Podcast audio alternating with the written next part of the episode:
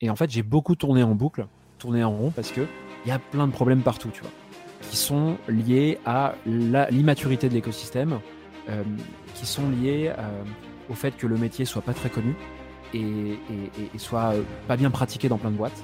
Et donc du coup, je suis allé, si tu veux, ma, première grosse erreur de, pré-entrepreneur, j'étais encore salarié mais je commençais déjà à entreprendre, c'était de, de, trop me fixer sur ce que mes utilisateurs, mes abonnés me disaient. Bienvenue dans Back to the Future of Work, le podcast qui vous emmène dans les coulisses du monde de demain. Ce podcast vous est proposé par Team Builder, une plateforme qui améliore le recrutement et booste la coopération et la productivité des équipes grâce à des outils RH et des conseils basés sur l'analyse scientifique des personnalités. Je suis Aurélien Guillon. Passionné par la tech et les sciences humaines et fort d'une expérience de 10 ans dans le conseil en management et innovation, je pars à la rencontre d'entrepreneurs, de managers et de DRH pour comprendre comment ils recrutent, onboard, encadrent et inspirent leurs équipes au quotidien découvrez dans ce podcast les meilleurs outils, conseils et retours d'expérience pour les envisager dans votre business. On abordera tous les sujets et on parlera surtout de Future of Work. Là où on va, on n'a pas besoin de route.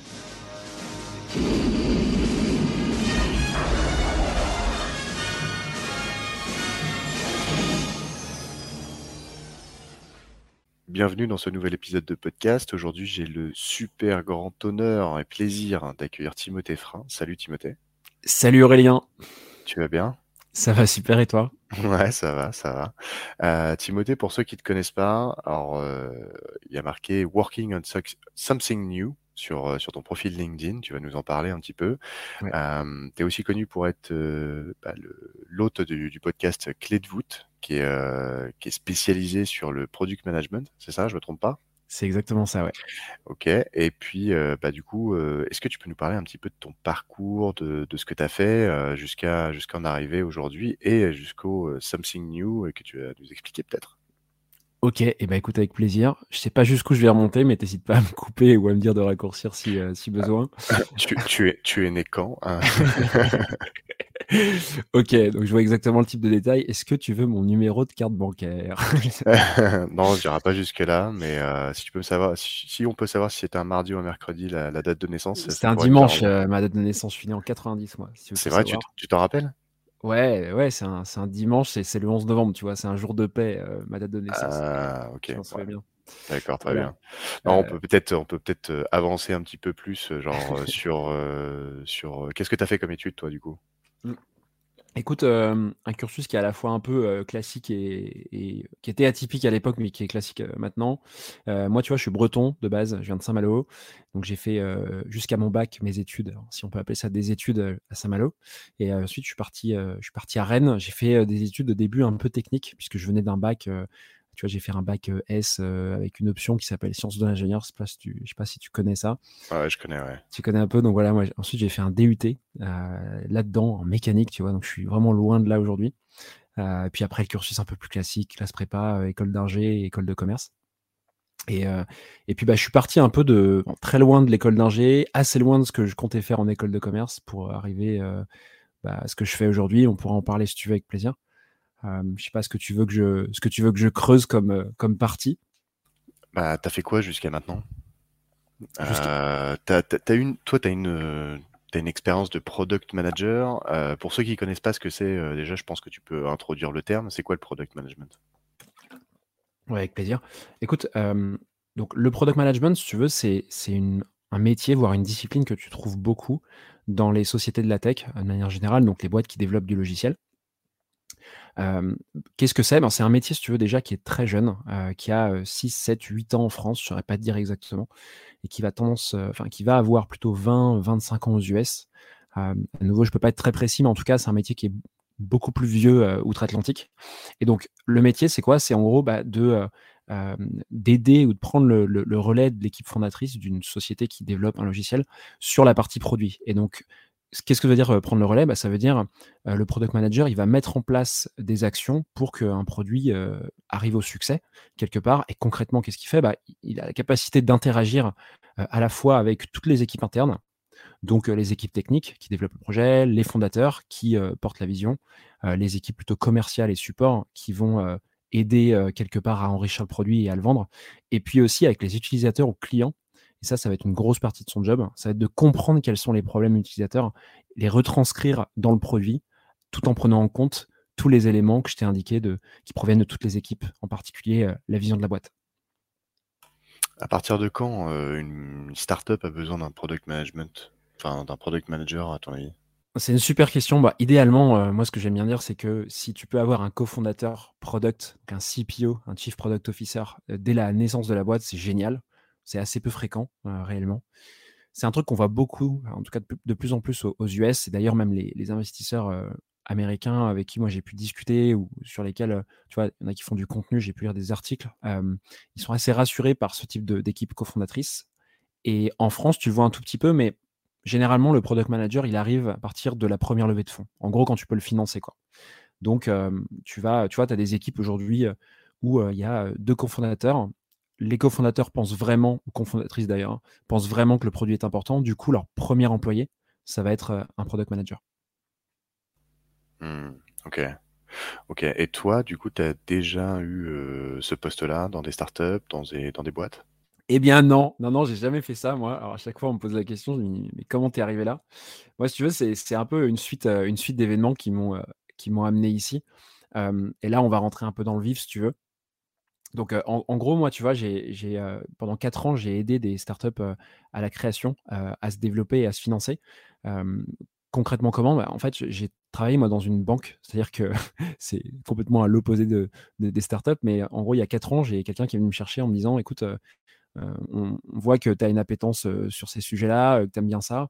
nous, on a envie de monter une agence bancaire au Crédit du Nord dédiée à l'accompagnement de start-up early stage. Est-ce que c'est un truc qui te brancherait? Alors, au début, j'ai un peu flippé, je t'avoue quand j'ai vu banque et tout, je me suis dit, putain, ça va être, ça va être très compliqué encore le truc là.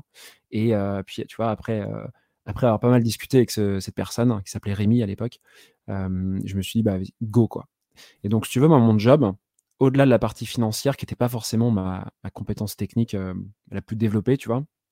Mon job, moi, c'était un peu de faire le facilitateur. Donc, j'allais chercher des contacts sur plein de domaines différents pour aider mes clients entrepreneurs, tu vois. Donc, concrètement, j'allais chercher, je sais pas, au début, on allait trouver le bon expert comptable qui va bien, l'avocat qui va bien. on a essayé de les aider sur la levée de fonds aussi, sur plein de sujets. Et puis, au bout de quelques mois, j'ai vu que bah, les premiers entrepreneurs qui galéraient un peu à lever des fonds, comment dire, pardon, qui galéraient post-levée de fonds à structurer leur équipe, ils avaient tous le même problème, c'était qu'est-ce que c'est un product manager? Qui je recrute? Qu'est-ce que c'est une culture produit? Enfin, comment je fais concrètement. Et donc c'est là que moi j'ai commencé à me dire, tiens, puce à l'oreille, il y a un truc à aller chercher sur ce domaine. Quoi. Ok. Du coup, c'était la banque, là, c'était quoi? C'était Crédit du Nord, c'est ça? Ouais, exactement, ouais. Crédit du Nord, t'es resté combien de temps là-bas? Un tout petit peu plus de 4 ans. OK et du coup, l'idée, c'était, euh, que tu prenais des startups early stage et que tu les accompagnais, euh, de quelle de quelle de quelle façon, du coup? C'est financier ou structurellement, euh, product? Ouais, alors nous, on avait testé plein de trucs. En fait, on avait un peu, je vais pas dire qu'on était, on avait carte blanche pleinement parce que dans un grand groupe, tu as jamais carte blanche. Mais par contre, on avait quand même vachement de liberté et mmh, moi, mon premier job, c'était d'aller chercher des clients parce qu'en fait, on n'avait rien. On savait qu'il fallait qu'on fasse un truc, il fallait qu'on fasse un truc sur les startups. Bon, ok, fine. Qu'est-ce que tu fais quand tu as une banque sur les startups, tu vois? Et au début, bah, on a essayé plein de trucs. On s'est dit, euh, bah, ouvre des comptes bancaires, voir ce qu'on euh, peut faire en, tant que juste banquier de startup, quoi, puisqu'en fait, une startup, ça a besoin d'un compte. Ensuite, c'est euh, qu'est-ce que qu'est-ce que tu peux faire autre que financier, tu vois Donc, est-ce qu'on peut pas, comme on fait beaucoup de réseaux, aller leur chercher des compétences? Donc, typiquement, on s'est dit, bah, les startups, ils ont besoin de développer leurs produits. un développeur, ça coûte une blinde. Est-ce qu'il n'y a pas des solutions euh, pour euh, les aider à développer leurs produits facilement ou des intermédiaires qui le font? Tu sais, il y a eu cette vague d'outils no-code qui est arrivée et qui permet quand même de développer des, outils euh, pour beaucoup moins cher et de manière beaucoup plus rapide. Donc, tu vois, on est allé chercher des agences qui faisaient ça. Moi, je te dis, je leur recommandais énormément certains prestats comme des experts comptables et, des avocats qui connaissaient le langage parce qu'il y a 4-5 ans, je t'assure que fallait voir un peu, c'était la guerre, quoi. Tu vraiment des experts comptables et des avocats qui, facturaient comme des bourrins, des, pauvres entrepreneurs qui n'avaient pas un rond. Euh, c'était pas du tout adapté. Et donc nous, on jouait ce rôle de filtre, tu vois. Et donc j'ai développé ce réseau sur plein de compétences à nouveau, plutôt liées euh, au support euh, bancaire, compta, juridique au début. Puis très vite, on a basculé vers des choses beaucoup plus tech, liées du coup au développement de, logiciels, au product ensuite, et à plein d'autres sujets. Mais moi, je faisais des intros en gros. Hein. C'est ça que j'aimais, j'adorais faire et que je faisais en permanence, tu vois. Ouais, ouais, tu mettais, tu mettais en relation, quoi. Ouais, exactement. Le passe-plat. le passe-plat, comme euh, tu peux retrouver dans beaucoup de structures de d'incubation, tu vois, d'accélération. Euh, euh, je sais pas exactement si c'est des termes qui sont euh, qui sont familiers pour les gens qui, écoutent ce podcast, mais en gros toutes les structures qui vont aider les entreprises, les petites entreprises à grandir. Quoi. Hmm. Timothée, c'est quoi les problématiques récurrentes et majeures d'une activité de product manager? Il y en a plein. il y a plusieurs volets. Déjà, tu as le volet qui est hyper opérationnel, qui est ton métier en lui-même euh, opérationnel de product manager. Donc, comment est-ce que tu fais un produit? Comment est-ce que tu amènes un produit au succès? Euh, Ça, on pourrait, si tu veux, euh, étoffer un petit peu. Il y a plein de choses à dire.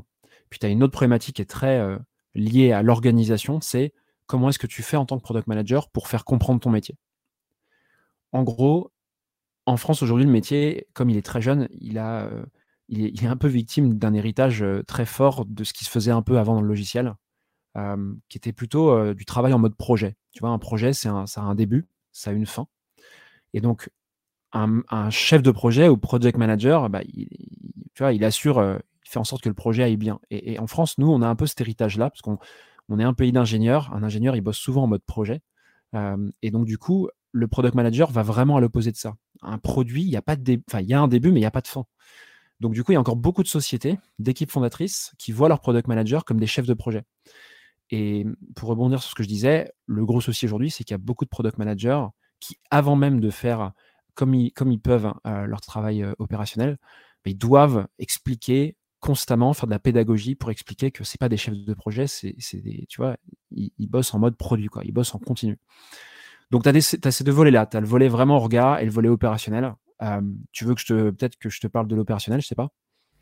Bah, là, les deux questions que tu as, soulevées, c'est comment t'amènes au succès et en gros, faire comprendre son métier.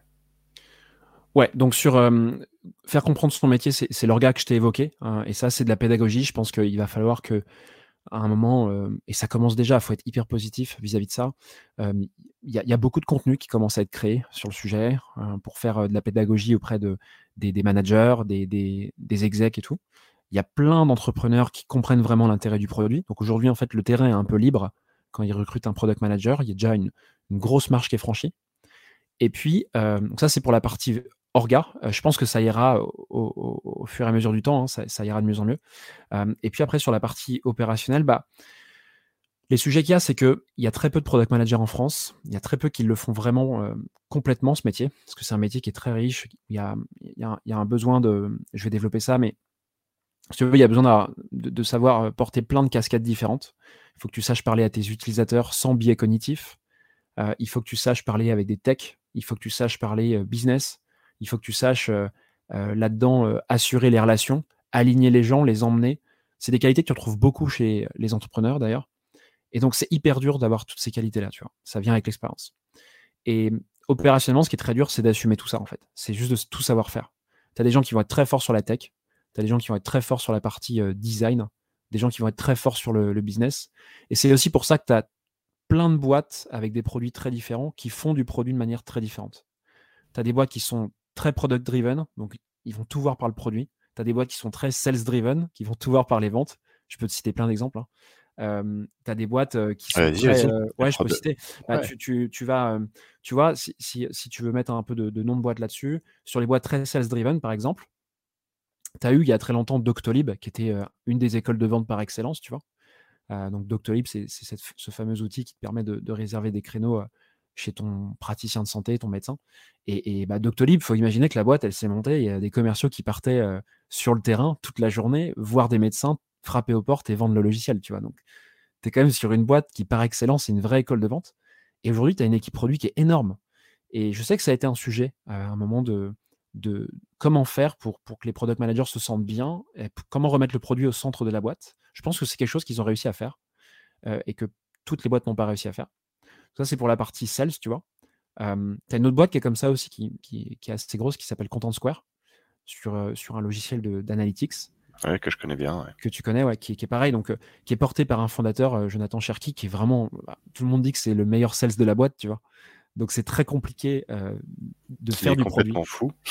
c'est vrai, je le connais pas, moi je le connais pas. Ouais, je le le connais je l'ai, rencontré. Ouais, bah, en 2000, euh, en 2014, euh, on s'est, euh, enfin en 2013-2014, on s'est rencontrés. Ça faisait un an, un an et demi qu'il avait lancé la, qu'il avait lancé la boîte. Et à l'époque, euh, j'étais consultant et euh, je l'ai accompagné, euh, je l'ai accompagné pour euh, pour euh, structurer euh, sa, sa sa demande demande de crédit d'impôt recherche à l'époque. Ah, c'est énorme. Ouais, 2014, c'était vraiment, vraiment au balbutiement de. Bah, ça faisait un an et demi ouais, qu'il avait lancé la boîte et du coup euh, j'étais bah, à l'époque c'était Mathias le, C- le, le CTO Ouais. euh, qui a lancé euh, lancé la, la première plateforme euh, pour traquer traquer la souris euh, sur euh, sur les sur les ordinateurs et puis et puis ensuite je les ai accompagnés pendant 3-4 ans et euh, puis ça ça a décollé quoi c'est une vraie fusée hein. Ouais, c'est de la bombe. Ouais, c'est vrai qu'il y a, il y a- je sais pas combien ils sont maintenant. Je pense qu'ils sont pas loin d'un millier. Enfin, je sais pas exactement. Je crois qu'il, là, aux dernières nouvelles, je pense qu'il allait recruter cette année euh, 1500 personnes, quelque chose comme Ouais, ça. Mais du coup, du coup, ils viennent de, ils viennent de partir à Nantes, là, et puis, euh, et puis partir aux États-Unis, de toute façon, maintenant.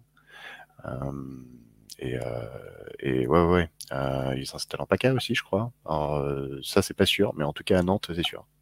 Ouais, c'est incroyable. Moi, j'ai été dans leur bureau à Paris euh, voir l'équipe produit justement, et c'est immense. Enfin, ils sont ils sont même pas dans des bureaux propres, c'est euh, chez WeWork, euh, mais ils ont des Mm. étages, c'est hallucinant. Enfin, voilà. Donc tout ça pour dire que c'est des boîtes qui se sont développées. Je pense, euh, ils ont un super produit et ils sont très très forts en sales. Et après, alors je, je te disais tout à l'heure des boîtes qui sont plutôt produits en tant que telles. Bah, tu peux regarder des boîtes comme tout simplement Blablacar. C'est une boîte que tout le monde connaît où l'ADN produit est ultra forte parce que euh, il faut créer cette expérience utilisateur. C'est du, c'est du B2C consumer. hein, on est, tu vois, c'est des, gens comme toi et moi qui réservons.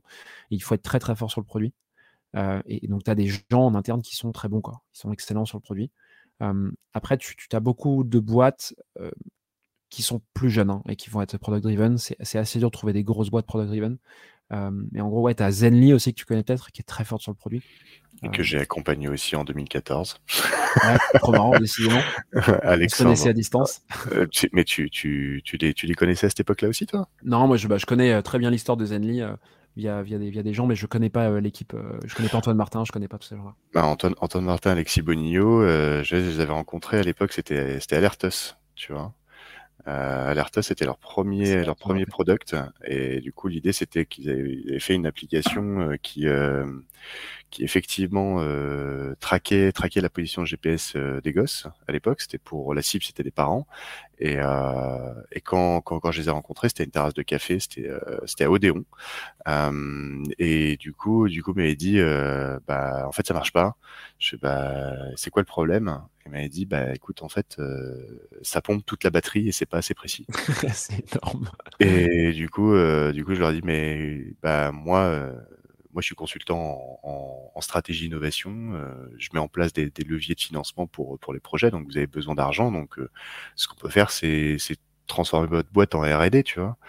Euh, essayer de trouver. Moi, je peux financer en tout cas de la vraie R&D. Donc, euh, donc, euh, ce que ce qu'on peut faire, c'est qu'on peut essayer de choper euh, choper de problématiques, de d'être précis et de consommer moins de batterie et en, et prendre des gants, des gens, tu vois, pour bosser là-dessus. Et les mecs se disent bah vas-y, ok. Donc ils ont recruté des, des thésards et puis des, des chercheurs et qui étaient à l'époque, bah même encore maintenant, hein, je pense que tu as un dispositif qui s'appelle le, statut jeune entreprise innovante et qui permet euh, de et puis le crédit d'impôt recherche aussi euh, qui permet de pratiquement subventionner pendant deux ans des chercheurs qui bossent à fond sur une thématique de recherche tu vois. Ouais. et, et du coup ils ont fait ça ils ont monté une équipe de trois quatre mecs euh, à full time dessus et ils ont bossé à fond sur euh, sur être le plus précis possible euh, au niveau GPS et ils ont créé Zenly en se disant bah en fait euh, on va pas faire Alertus on va créer carrément un Find My Friends version version iOS tu vois à l'époque les problématiques c'était que bah, on est alors on se resitue hein iPhone euh, iPhone euh, 2013 c'est pas l'iPhone maintenant quoi Ouais, tu m'étonnes. euh, donc, euh, donc du coup, la problématique à l'époque, c'était euh, la géolocalisation, c'était pas, c'était pas fou, ça pompait vraiment toute la batterie, c'était pas très précis, et puis euh, si tu voulais faire quelque chose sur ton téléphone euh, qui, qui contourne un petit peu euh, le système d'exploitation de, de, de Apple, c'était assez compliqué, tu vois. Et euh, si tu marches en tâche de fond, euh, en un quart d'heure, t'avais plus de téléphone. Donc il fallait pinguer, euh, c'était assez con, c'était des heuristiques à l'époque. Puis après, tu as, Laurent Cerveau aussi qui les a, qui les a rejoints, qui venait d'Apple, lui. pour le coup, qui était le, le, un des CTO de, de Apple et qui a bossé sur sur bah, sur justement cette ces heuristiques pour consommer le moins de batterie, le géolocalisation machin. Et ensuite, Antoine euh, est parti euh, aux États-Unis, je crois. Hein, il a, il est allé se balader sur les campus.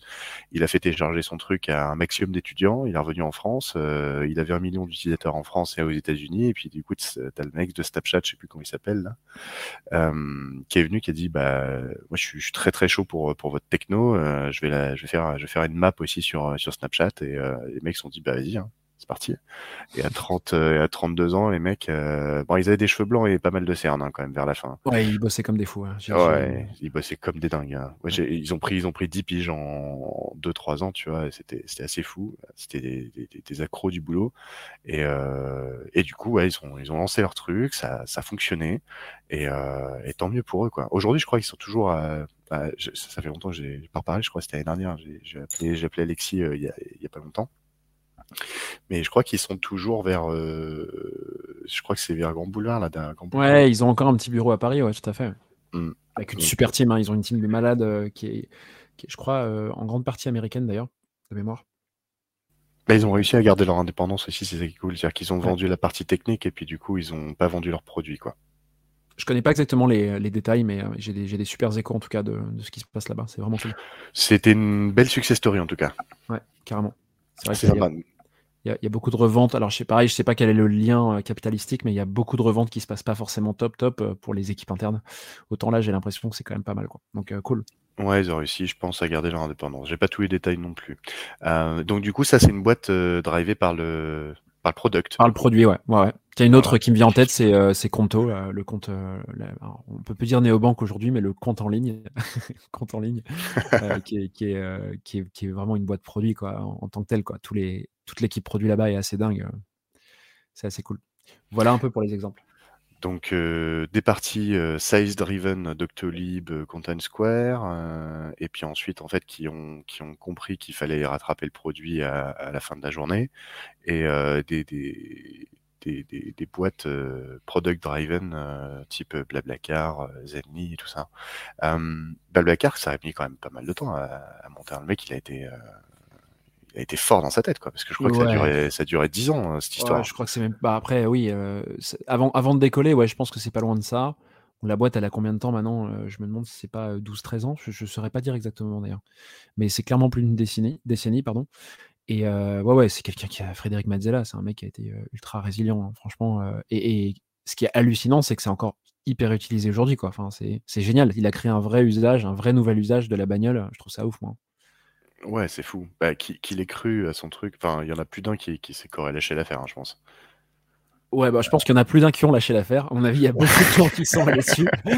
Euh, je pense que c'est comme d'hab, c'est le biais du survivant. On ne voit que ceux qui survivent, mais je pense qu'il y en a eu beaucoup derrière qui se sont essayés à ce truc. Et, euh, ouais. malheureusement, ça n'a pas dû fonctionner. Et puis après, il y a plein d'acteurs connexes aussi, hein, tu sais, qui, se, qui se spécialisent pardon, sur, euh, sur des sujets de domicile-travail, même si Blablacar en prend une partie tu vois, sur des, trajets très très courts, par exemple. Alors Blablacar, eux, ils, vont même jusqu'à faire du, du longue distance.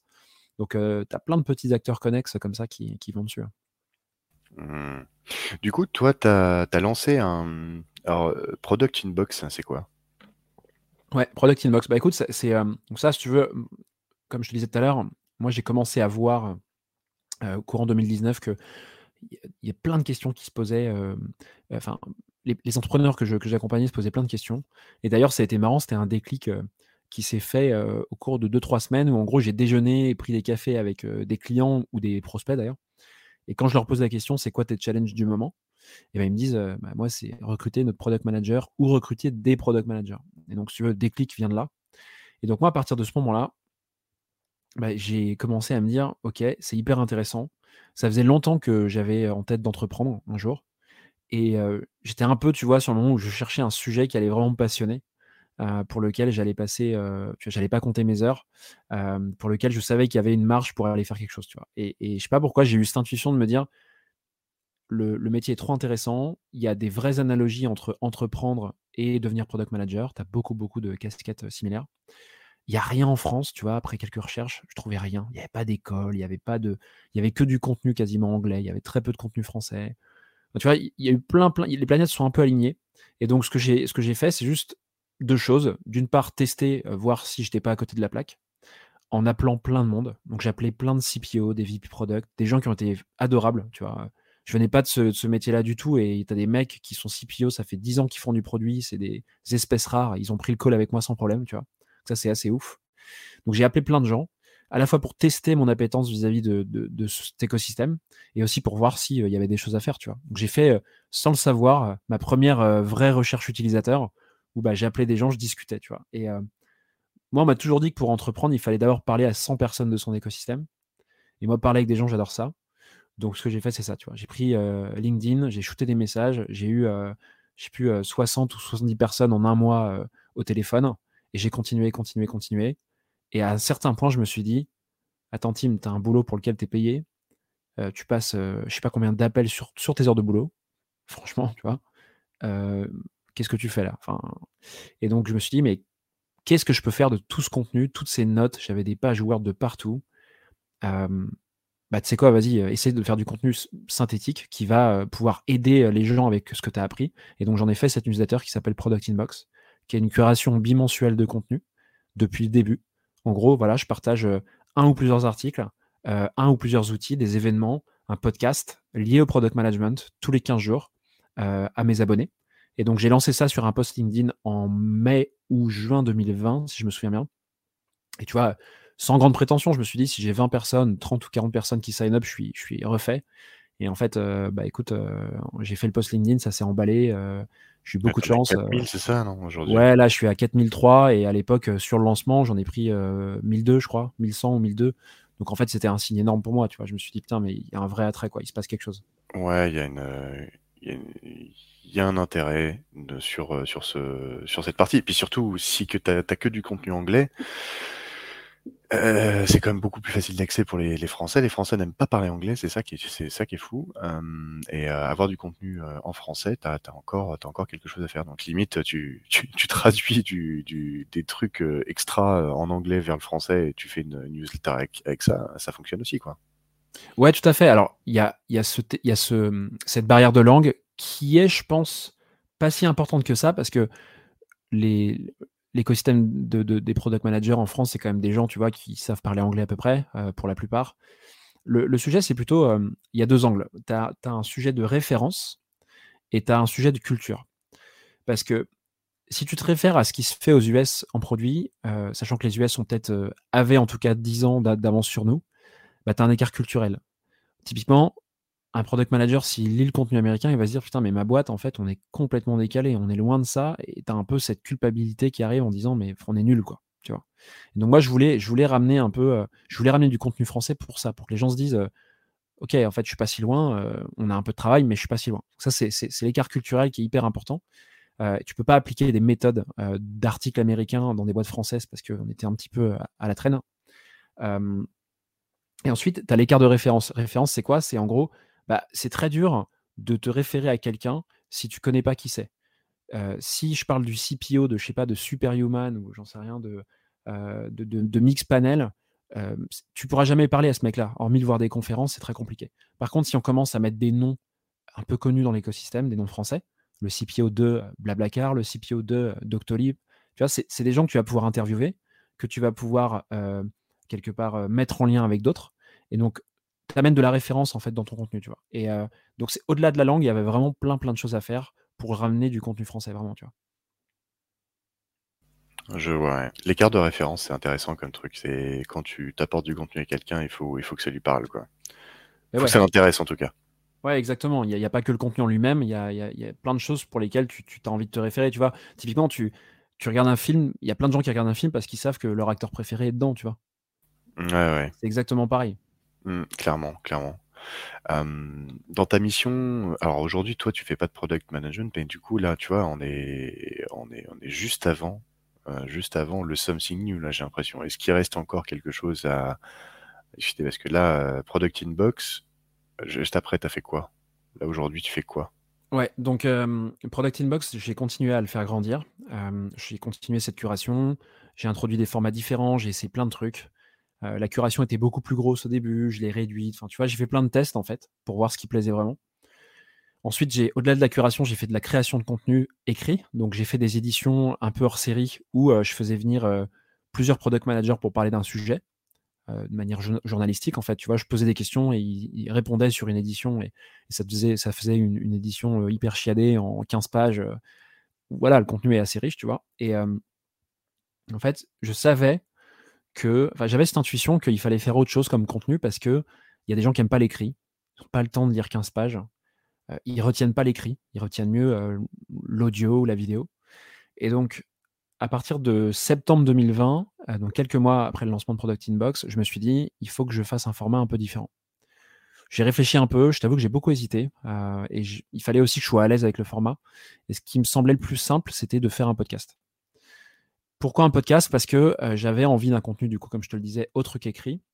Et aussi, je voyais beaucoup de podcasts connus déjà. Hein, il y a des podcasts très connus aujourd'hui sur l'entrepreneuriat. sur le produit, il y en avait un petit peu. qui étaient des formats très longs, plutôt des formats inspirationnels, plutôt coopérationnels. Et qui allaient un peu à l'encontre de, de, ce que moi je voulais faire, tu vois. ou de ce que moi je pouvais écouter même, tu vois.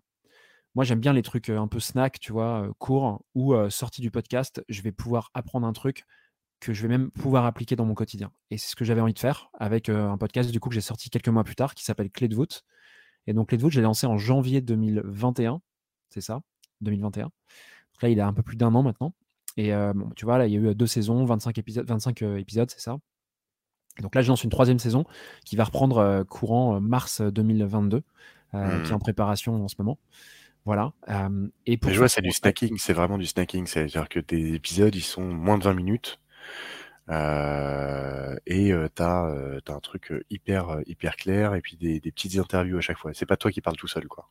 Ouais, alors moi je parle très peu finalement. Et mmh, donc tu as raison, j'ai pas forcément parlé du format, mais en gros, c'est Clé de voûte, c'est un product manager, un ou une d'ailleurs, qui vient me parler de son plus gros challenge produit en moins de 20 minutes donc le but, c'est qu'on prépare pas mal en avance le sujet. mon invité va choisir un sujet qui lui plaît, qui lui a donné du fil à retordre, et on va le dérouler jusqu'à, jusqu'à la solution sur le podcast. Et voilà, effectivement, bah, en fait, si, tu écoutes un épisode, tu sais qu'en un quart d'heure, tu apprends un truc. C'est vraiment ce que je voulais garantir. Alors, il y a des épisodes où tu vas moins apprendre que d'autres, c'est normal. Mais généralement, tu vois, les, gens, ils, cliquent, ils n'ont pas ce risque de cliquer parce qu'ils savent que de toute façon, au bout de 3-4 minutes, si le sujet les intéresse pas, ils arrêtent, tu vois. Ils s'attendent pas 30 minutes d'échauffement, de, de présentation, tu vois, comme, comme d'autres podcasts, quoi. Ouais, je vois, je vois, je vois. En plus, tu as eu, des, as eu des, produits assez cool. Tu as eu Side, Malt, Elevo, Stongli, Rakuten, Asana, Dream. Je vois, tu as, quand même des boîtes, euh, des boîtes sympas. Blablacar aussi, tu l'as eu, je crois. Ouais, ouais. Je vais base euh, qui, est, euh, qui est un ancien VIP product qui est parti maintenant. Blablacar, ouais. Mm. Tu as eu Dashlane, Cheers, Enablon, October, Open Data Soft, Payfit aussi. Tu tout fait là. Price Match, je l'ai pas, pas fini. Ah, mais tu as eu Arthur Waller? Ouais, Arthur qui parlait de, de, Price Match en effet avant de monter Penny Lane. Ouais, ouais, ouais. Luco, Mano Mano, partout. Ouais, c'est cool. C'est cool, c'est cool. Euh, les épisodes sont très courts. Moi, j'ai pas tout écouté. Hein. J'en ai écouté deux, trois. Mais c'est vrai que tu apprends un truc et tout euh, pendant, pendant, le, pendant l'épisode et c'est très, très, très, très sympa. Vraiment. Merci. Donc, allez-y. Clé de voûte, euh, CLEF, plus loin DE, plus loin VOU, accent circonflexe TE. Voilà. et du coup, toi, Timothée, tu vois que ça, as un engouement là-dessus? C'est quoi les retours de, ta communauté sur ce podcast Tu as des gens qui, t'appellent en... Raconte-moi un petit peu quels sont les retours que tu as sur, sur ces deux contenus, Product Inbox et Clé de voûte? Ouais, bah c'est vrai que ça te permet de. Moi, si tu veux, ça m'a permis déjà de pouvoir me créer quelque part, même si c'est un grand mot, une marque personnelle. Donc, ça te permet de, d'avoir accès à plein de gens dans l'écosystème produit. Euh, c'est vrai que du coup, j'ai rencontré plein plein de monde, au-delà des invités sur le podcast et, des gens que je faisais venir sur Product Inbox. Euh, déjà, moi, je fais de la recherche tout le temps. Quand je dis de la recherche, c'est de la recherche utilisateur. Donc, je, me, je me, je m'oblige à parler à des abonnés, euh, peut-être pas toutes les semaines en ce moment, mais toutes les deux semaines, tu vois. J'ai au moins un call ou deux avec des abonnés. Et, donc, de base, de toute façon, je rencontre plein de monde grâce à ça. Et après, bah, tu as le monde que tu rencontres parce que les gens viennent à toi ou te font des introductions. donc, bah, clairement, en vrai, super retour, tu, tu sais jamais, c'est très subjectif, tu sais jamais si les retours sont assez bons parce que tu n'as pas non plus les retours négatifs, tu vois, les gens, ils te, ils t'écrivent pas en te disant c'est de la merde ce que tu fais. mais, mais bon, j'ai, des retours super positifs de manière générale. Toujours envie d'améliorer les formats évidemment, donc c'est pour ça que ces calls de recherche utilisateurs bah, te permettent d'aller de manière un peu neutre, sans, y mettre de biais, te permettent d'aller améliorer les formats. Je sais pas si tu voulais que j'étoffe euh, davantage, euh, davantage que ça. Bah, de toute façon, moi, je suis pas sur un format court, donc euh, on a le temps. Tranquille, tu vois. l'idée, l'idée, je vais te dire, j'ai quand même une petite idée derrière la tête, c'est que, c'est tu vois, pour parler du futur, il faut quand même, quand même avoir, avoir une bonne idée de ce qui se passe là maintenant, quelles sont les problématiques actuelles, etc. Tu peux pas poser la question à quelqu'un, c'est quoi le futur? sans, sans introduction, tu vois.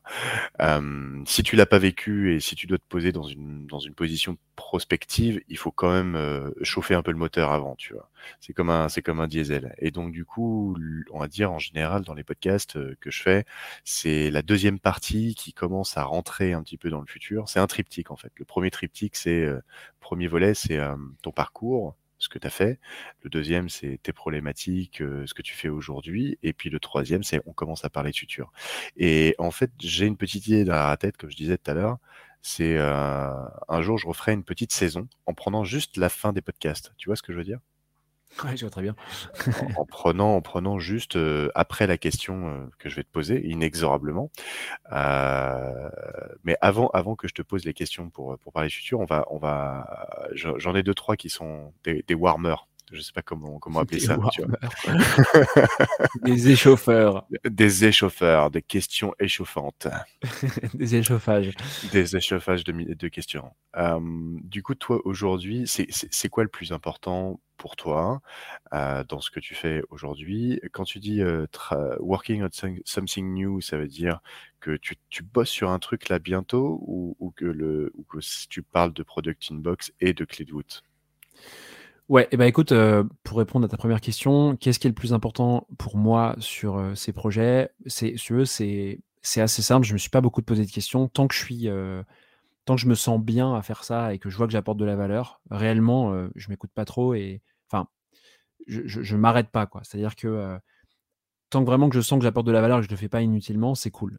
et pour ça, bah, t'as pas 36 solutions. Tu peux regarder un peu tes données, évidemment, que ce soit sur le podcast ou la newsletter. Donc, euh, newsletter, tu regardes euh, l'évolution de ton taux d'ouverture, tes retours, euh, tes retours d'abonnés, est-ce que les abonnés partagent ton contenu? Quand tu leur parles, est-ce que effectivement tu vois que ça change un peu leur quotidien? Ça, c'est hyper important. Et sur le podcast, c'est pareil, ça va être des retours que tu reçois à l'écrit. Ça va être tout simplement des gens qui disent Ah, mais je te connais à travers ton podcast. C'est trop cool, j'ai écouté, je sais pas, 2, 3, 4, 5 plus, plus d'épisodes. Donc, tu vois, c'est un peu l'engouement et, et, la réaction des gens qui, qui priment et qui, moi, me motivent en vrai. Parce que, à nouveau, si demain je vois que ça apporte plus rien, bah, pas, d'intérêt, tu vois. Moi, j'ai vraiment cette envie de faire partie des gens qui vont structurer cet écosystème du produit parce que j'ai une conviction, c'est que si les product managers, mais pas seulement, si les entrepreneurs, si plein d'autres personnes qui sont euh, aujourd'hui en train de bosser dans des, sociétés apprennent à, faire de meilleurs produits grâce à cette méthodologie qui vient du product management, demain on aura des meilleures boîtes, on aura moins d'échecs, euh, on embauchera euh, des gens, tu vois, qui auront vraiment de la pertinence. Et, en plus, c'est des méthodes que tu peux voir aussi bien dans les startups que dans des grands groupes aujourd'hui, même si elles ne s'appliquent pas à la même vitesse. Je pense que ça a autant de valeur, tu vois. Donc, à nouveau, voilà, si, si moi je peux être un des acteurs de ce truc-là, trop content, enfin, c'est top. Et mmh, pour ta deuxième question, alors ouais, working on something new, donc ça fait, comme je te le disais, ça fait longtemps que moi j'ai ce souhait d'entreprendre. Je pense que j'ai pas passé le cap avant parce que je n'étais pas prêt. Il y a toujours cette notion de, tu vois, de courage quand tu entreprends, tu es bien placé pour le savoir. Tu as cette notion de, timing aussi. moi, je sais que j'avais pas envie de le faire seul parce que je, suis quelqu'un qui, aime beaucoup. qui, qui, aime beaucoup exposer ce qu'il pense, tu vois, je suis très spontané j'ai besoin d'avoir quelqu'un en face une personne en face. Et donc, j'attendais aussi de croiser quelqu'un avec qui je me sentais bien pour le faire, tu vois. Et donc, euh, ça a pris du temps. Je pensais qu'avec euh, toute cette audience, ça allait être beaucoup moins long. Je vais être, franc avec toi. Mais en fait, tu as ce truc un peu contraire qui est que quand tu construis une audience, les gens pensent que tu es maqué avec tout le monde déjà et que, tout le monde te sollicite, tu vois. Ce qui est une énorme connerie. Enfin bref. Et donc aujourd'hui, moi, si tu veux, ça fait pas mal de temps du coup que j'essaie de détecter quels sont les plus gros problèmes les plus gros pain points rencontrés par mon audience. Parce que je savais que je voulais faire une boîte ou entreprendre dans cet écosystème, mais je ne savais pas exactement sur quel sujet, tu vois. Et donc pour ça, bah, il fallait que je puisse détecter via tous les retours et les appels que, dont je t'ai parlé, quels étaient les, plus gros, les plus gros pains. Et en fait, j'ai beaucoup tourné en boucle, tourné en rond, parce qu'il y a plein de problèmes partout, tu vois, qui sont liés à l'immaturité de l'écosystème, qui sont liés au fait que le métier soit pas très connu et, soit pas bien pratiqué dans plein de boîtes. Et donc, du coup, je suis allé, si tu veux, ma, première grosse erreur de pré-entrepreneur, j'étais encore salarié, mais je commençais déjà à entreprendre, c'était de, trop me fixer sur ce que mes utilisateurs, mes abonnés me disaient. Et je te donne un exemple très concret. J'ai vu dans plein de boîtes qu'il y a un volet du product management qui s'appelle la discovery, on pourra en parler, qui est, euh, qui, est, très mal pratiqué dans les boîtes parce que plein de raisons. Il n'y a pas d'école de discovery, c'est très dur à faire. Il y a plein de product managers qui n'ont pas l'occasion d'en faire. Et surtout, c'est pas héroïste. C'est-à-dire que parler à des utilisateurs, la discovery, hein, une partie de la discovery, c'est de parler à des users. Parler à des users, ça apporte pas de pognon ça va t'aider à moyen long terme à, structurer ton produit, à donner une vision, un angle et tout, mais ça ne te rapporte pas de pognon à instant T. Du coup, tu as plein de product managers bah, qui n'ont pas cet espace donné par, l'entreprise pour le faire. Et donc, le problème qu'on me montait, c'était souvent, j'ai pas le temps de faire de la discovery. Traduction, mon équipe, mon management, mes execs ne me laissent pas le temps de faire de la discovery parce qu'en fait, ils pensent que c'est pas utile. Et donc, je me suis dit, je vais m'attaquer à ce problème. Et en fait, après des semaines, des semaines à réfléchir à des solutions, j'ai compris un truc qui était ma, première grande erreur d'entrepreneur, c'était qu'il faut trouver une convergence entre ce que tu aimes toi faire à titre perso, ce qui t'anime, et le problème que tu veux résoudre pour tes utilisateurs. Et moi, cette convergence, je l'avais pas. J'ai vraiment vu le problème. Je pense que je voyais des solutions, mais ça me faisait pas vibrer, quoi. Pas du tout, quoi. De, résoudre ce truc de discovery, ça me gonflait, tu. Et donc ça, ça a, ça a pris des mois en vrai. Hein. Ce, raisonnement-là et, le fait de se dire, OK, c'est pas là-dessus que je veux aller, ça a pris des mois. Je bois un petit coup de flotte. vas-y, vas-y. pour résumer, Discovery, euh, c'est la méthode qui consiste à interviewer tes users, enfin tes utilisateurs, pour connaître un petit peu euh, où, où, ça part et de quoi ils ont besoin, c'est quoi leur pain, euh, leur, problématique avec ton produit, comment tu peux l'améliorer et comment ils l'utilisent pour, bah, dire euh, concevoir et imaginer la prochaine feature ou la, prochaine correction. Quoi. Ouais, en fait, dans le métier de product manager, tu as, plusieurs volets. Pour moi, il y a 3-4 grands volets, mais je vais t'en prendre deux grands qui vont être vachement faciles à comprendre. Tu as la partie delivery. Donc, delivery, c'est délivrer. C'est, en fait, c'est la construction du produit. Donc, c'est toutes les relations que tu vas avoir avec tes équipes tech et de développeurs. Donc, ça, c'est une partie qui est animée, enfin, que, le product manager, euh, dont le product manager est responsable. Donc, c'est euh, pour ceux qui connaissent un petit peu, c'est créer euh, toute la partie user stories qui vont permettre aux développeurs de coder le produit. Et tu as la partie discovery, qui est ce qu'on appelle la phase amont du métier, qui est en gros l'exploration, donc discovery découverte, l'exploration un peu de ton écosystème, de, de, de ouais, de l'écosystème dans lequel se trouve le produit, pour donner un angle, une vision et pour former ce produit en fait, pour le, construire ensuite en aval via la partie délivrée. Et donc cette discovery, elle est composée de plein de choses. La discovery, ça peut être euh, d'étudier des études de marché, ça peut être euh, euh, juste de te nourrir des fondateurs, hein, de comprendre quelle est la vision des fondateurs. Tu vas, tu vas te nourrir vachement en discovery de ça. ça peut être d'analyser tes concurrents. Ça revient un peu à l'analyse de marché d'avant, hein, aux études de marché. Ça peut être de faire des sondages. Ça peut être de parler à tes utilisateurs, ce qu'on appelle la user research, qui est une grosse partie de la discovery. Et donc tous ces éléments sont quelque part sont voilà composent la discovery. Et, donc comme je te le disais, dans les sociétés aujourd'hui, bah, cette partie, ce volet là, il n'est pas assez fait dans beaucoup de boîtes.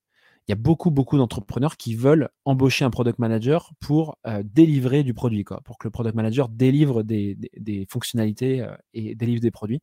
Sauf que bah, délivrer des produits quand ton exploration est mal faite, quand ta stratégie n'est pas bien étudiée, euh, quand euh, tu as mal parlé à tes users et que tu n'as pas bien compris leurs besoins, ça sert à rien. Tu délivres des trucs qui vont jamais servir, ça va te coûter beaucoup d'argent pour rien. C'est comme délivrer une bagnole sans roue, euh, une fois qu'elle est sur le marché, sortie d'usine, si elle peut pas rouler et qu'elle est inutilisable, voilà, ça sert à rien. Donc faut tout recommencer. Parce que le mec t'a dit qu'il avait pas de porte-gobelet, donc tu fais un porte-gobelet. Euh, c'est ça. Il n'y a pas de roue. c'est exactement ça. C'est exactement ça, tu vois. C'est vraiment exactement cet exemple. et, d'ailleurs, d'ailleurs, petite aparté là-dessus, je pense qui est intéressante, c'est tout à l'heure je disais un peu plus tôt, il faut, il faut, il faut vraiment faire la différence entre le projet et le produit. Bah, c'est assez simple, c'est exactement le bon exemple, la bagnole. Parce qu'une voiture, à l'époque, comment on faisait pour la construire? On disait, voilà, il y a des ingénieurs qui vont faire des études alors, il y a une étude de marché souvent qui est faite en amont par le marketing. Tu as les ingénieurs qui vont bosser, je sais pas, deux ans, trois ans de recherche et développement en bureau d'études. Ensuite, tu as la mise en production. Ensuite, production, euh, passage à l'échelle, et puis vente, tu vois, distribution. Sauf qu'une bagnole, quand elle est distribuée et vendue et qu'elle est dans les mains du client, tu peux plus la modifier à distance. C'est pas possible. Tu peux faire des rappels. C'est ce que Toyota ou je sais plus qui fait euh, quand il y a un bug sur un feu ou un machin euh, qui, est vraiment dangereux pour l'utilisateur. Mais un rappel, ça coûte des millions, quoi. Enfin, c'est inenvisageable. Il ne faut pas le faire, quoi. alors qu'un produit tech, en fait, pour la plupart des solutions aujourd'hui, tu peux les modifier à distance. Donc, c'est pour ça que tu n'es plus en projet, c'est-à-dire que tu peux constamment améliorer ton produit à distance. Tu n'as pas besoin de le rappeler. c'est ce qui fait que bosser en mode projet et en mode produit, c'est pas du tout pareil. Et d'ailleurs, c'est ce qui fait que, du coup, c'est une, super, une super anecdote, la voiture, à nouveau, pour, pour illustrer la discovery. C'est que si ta discovery avait été mieux faite au début, si la phase de R&D en mode projet était mieux faite, s'il y avait eu plus de simulation, j'en sais rien, si ça avait été, voilà, si ça avait été mieux validé, il y aurait sans doute moins de rappels, tu vois. Et anecdote marrante pour étoffer ça, je sais plus quelle marque c'était et je vais pas faire de, de, name dropping, mais je sais, je, crois que c'est une marque française hein, de bagnole. Ils se sont aperçus après distribution que pour démonter le feu avant, je crois que c'est ça, le feu avant gauche ou droit, pour changer l'ampoule, ils se sont aperçus que ça se faisait pas comme ça, qu'il fallait démonter le moteur. Tu vois? Et ça, ça c'est un exemple typique d'un test de, sur les bagnoles, c'est des simulations 3D euh, qui n'a pas fonctionné, tu vois, et qui aurait jamais dû partir en prod. Bon, bah voilà, t'as un peu pareil avec le produit, quoi. ouais, pour, pour remplacer un feu, tu devais démonter le moteur. Ouais, ouais, ouais c'est un exemple connu. Alors, j'ai appris ça en école d'ingénieur, justement, parce que moi, j'étais dans la partie mécanique du truc, donc c'était typiquement des trucs qu'on nous disait. mais c'est ouais, c'est arrivé, quoi. D'accord, ok. un petit, un petit, un petit bug de, d'ingénierie, quoi. Exactement, un petit bug euh, qui, coûte, euh, qui coûte cher. donc je sais plus où on en était. Euh, voilà, donc ouais, tout ça pour dire que j'étais, j'ai pas trouvé de convergence entre, entre ce que j'aimais faire, ce que je voulais faire comme projet, et ce que mes utilisateurs quelque part me faisaient remonter comme problème. Mais trouvé, as trouvé aujourd'hui quoi faire Alors ouais, ouais, effectivement. Donc ça c'était euh, ah, pour donner un timing. Eh, j'espère qu'il y, y, a une chute à ton histoire parce que l'intro elle, elle, est carton. Hein. Ouais, l'intro est carton et puis on a beaucoup, j'ai beaucoup épilogué sur cette partie de Discovery. C'était pas compréhensible si, euh, si euh, je t'expliquais pas, enfin si j'expliquais pas ce que c'était. Et donc ça c'était l'été dernier, tu vois. L'autre sujet c'est que j'étais très seul à réfléchir ce truc et que le défaut d'avoir plein d'interactions, c'est que du coup, bah, tu as beaucoup, beaucoup d'éléments perturbateurs qui viennent dans tes réflexions, donc c'est très compliqué. Et donc, si tu veux, j'ai un peu pris du recul l'été dernier. Je me suis dit, bon, en gros, maintenant que tu as vu qu'il fallait que ça converge avec ce que tu aimes faire, qu'est-ce que tu aimes faire? Et moi, je suis revenu au basique. Je me suis dit, bah, moi, j'adore parler avec des gens. J'adore voir que je leur apporte de la valeur sur un call, tu vois. J'adore, après un call, leur faire des intros avec d'autres personnes qui vont leur apporter de la valeur. J'adore voir comment les gens évoluent. Et en fait, je me suis très vite dit, mais en fait, ce que tu aimes, c'est juste accompagner les, product managers vers la réussite, vers le fait qu'ils s'épanouissent ou pas dans leur job, tu vois? et donc, je suis très vite revenu sur des, sur des thématiques de comment on développe l'écosystème pour que les product managers se sentent bien et deviennent vraiment des super PM dans, des, dans des super boîtes, tu vois? je suis revenu sur des problématiques liées au recrutement, en fait. Et donc, c'est ce sur quoi je bosse aujourd'hui. Euh, je pourrais pas tout dire parce que le modèle évolue beaucoup. Euh, et je vais pouvoir donner un petit peu euh, une petite mise en bouche. Euh, j'ai été rejoint par, par une personne aujourd'hui, un associé qui, qui, est là avec moi depuis, depuis novembre. On, bosse sur un projet où, en gros, nous, on, pense vraiment que la chasse de tête, ça fonctionne pas pour ces, ces, professions qui sont, qui sont hyper, comment dire, hyper recherchées en fait. Un métier, un, product manager, c'est un, domaine qui est très compliqué parce que beaucoup, beaucoup de sociétés en cherchent pour très peu de profils la chasse, c'est une expérience qui n'est pas très bonne la plupart du temps, euh, très mal vécue. Hein. Les meilleurs product managers reçoivent 5 offres, 10 euh, offres par semaine dans leur boîte euh, LinkedIn ou boîte mail. Et on est aussi convaincu que du coup, il y a une espèce de FOMO qui est créé parce que tu as beaucoup, beaucoup de product managers qui reçoivent ces offres avec des coûts, des propositions financières qui sont énormes pour la plupart. Et donc, du coup, ils sont très perturbés. Ils se disent euh, Ok, je suis, je suis prêt plus ou moins à bouger de ma boîte, mais en vrai, je ne sais pas où aller. Je suis perdu, en fait. Je ne sais pas quelle est la bonne boîte pour faire du produit. Et donc, nous, notre métier, ça va être ça. Ça va être de dire comment est-ce que tu fais pour aider les équipes produits à créer les meilleurs environnements qui soient pour bien pratiquer du produit? Et donc, on crée, nous, avec euh, mon associé David, euh, des parcours de développement de talent, où en gros on accompagne des, super product managers qui sont souvent expérimentés, hein. on n'accompagne pas trop de débutants pour l'instant, euh, et on les accompagne vraiment via des sessions euh, pour les emmener vers les bonnes boîtes. On essaie de, les aider à faire une vraie introspection sur qui ils sont, de leur faire comprendre que leur critère de, choix pour leur prochaine boîte c'est ça, ça ou ça, ou peut-être que le critère d'ailleurs c'est de se dire il faut que tu restes dans ta boîte actuelle, mais il va falloir qu'on t'aide à faire en sorte de créer le meilleur environnement qui soit. Et donc, on crée un parcours de talent, de développement de talent, euh, allié, euh, pardon, basé sur, euh, sur une communauté de, de, CPO, de VP Product qui vont venir mentorer ces PM-là, tu vois. Voilà ce qu'on qu'on fait en ce moment. Hmm, l'école du product management coachée par des PM. Alors, on n'est pas une école opérationnelle, donc on ne va pas leur apprendre des skills opérationnels. Par contre, on va leur mettre du support pour, pour qu'ils se développent. Et donc, dans ce support de mentoring ou autre, ça va dépendre un petit peu. C'est du, sur-mesure à chaque fois, donc très dur de te dire comme ça. tu peux avoir des demandes faites auprès de leur mentor pour des sujets très opérationnels, évidemment, tu vois. Mais nous, on n'est pas une école, on n'a pas vocation à faire une école, une formation courte ou longue pour les product managers. Mmh, ok, mais super, c'est extra ça. Ouais, c'est cool, on se marre bien, on est en plein dedans, ça, ça, on court partout, comme toute boîte qui se monte. et puis, on change surtout beaucoup de modèles parce que ça a déjà bien évolué depuis novembre. Je t'aurais pas raconté ça il y a déjà un mois, donc, donc très cool.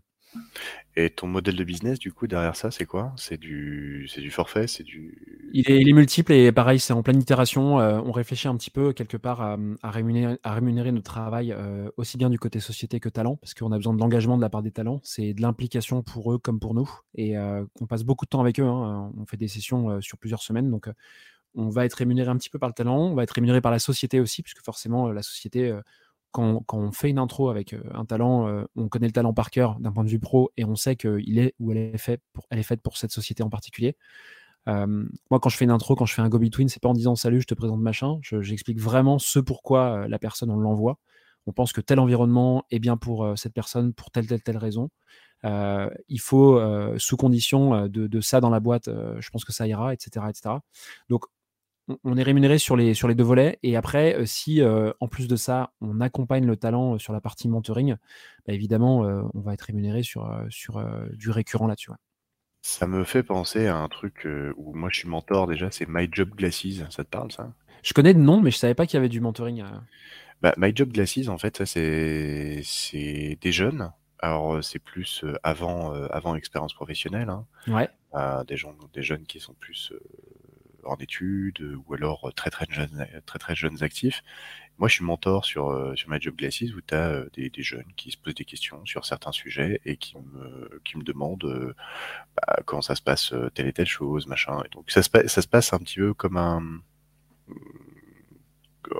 c'est des messages, hein, c'est des mails, tu vois, mais on a, on a une petite interface et puis, euh, et puis tout se passe par des mails. Donc c'est assez sympa parce que tu as des questions de temps en temps de jeunes et puis tu réponds, tu réponds. Euh, alors si tu es, synthétique ou pas, euh, ça c'est toi qui vois, mais tu as des questions comme ça qui arrivent et, et qui, qui me sont visées. Alors parfois, je vais t'avouer que peut-être le petit problème de ce truc-là, c'est que c'est que j'ai pas assez de contextualisation. C'est-à-dire que le jeune, il va me poser une question, je suis obligé de poser d'autres questions pour comprendre de quoi il me parle, tu vois. Euh, j'ai pas, j'ai pas trop de, de, je sais pas qui c'est, je sais pas dans quel diplôme il prépare, je sais pas dans quelle boîte euh, il est potentiellement, etc. J'ai juste une question telle que, tu vois. Et ça, c'est peut-être la problématique pour moi, en tout cas, pour donner la meilleure réponse euh, dont j'aurais besoin. Un peu plus de contexte, en tout cas.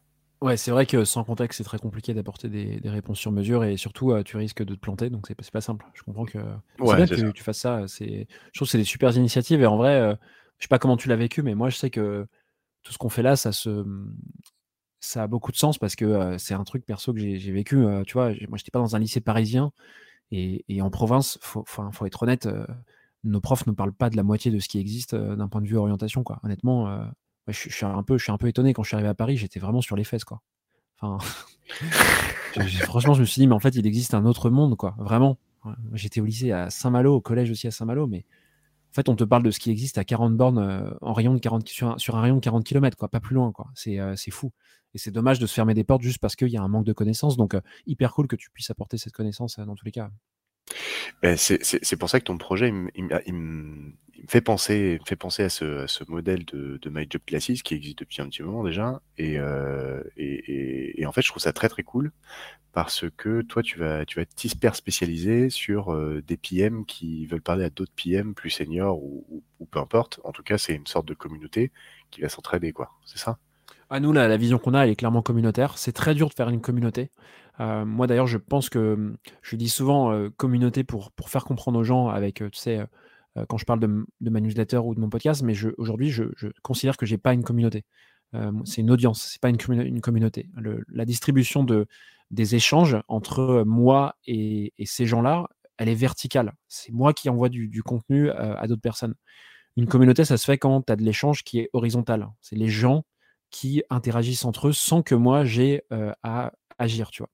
Et donc, nous, notre vision, c'est vraiment de créer une communauté. C'est qu'il se passe des interactions sans qu'on soit là, tu vois. Mais c'est extrêmement dur à activer. Je, connais très peu de boîtes qui ont réussi à le faire, honnêtement. Hein. Une communauté, c'est. Alors, on fait plein d'anglicismes, mais c'est très, très chronophage, time consuming. Euh, moi, j'ai essayé de monter une communauté, je me suis complètement planté. Hein. Ah ouais? T'as fait quoi bah, exactement?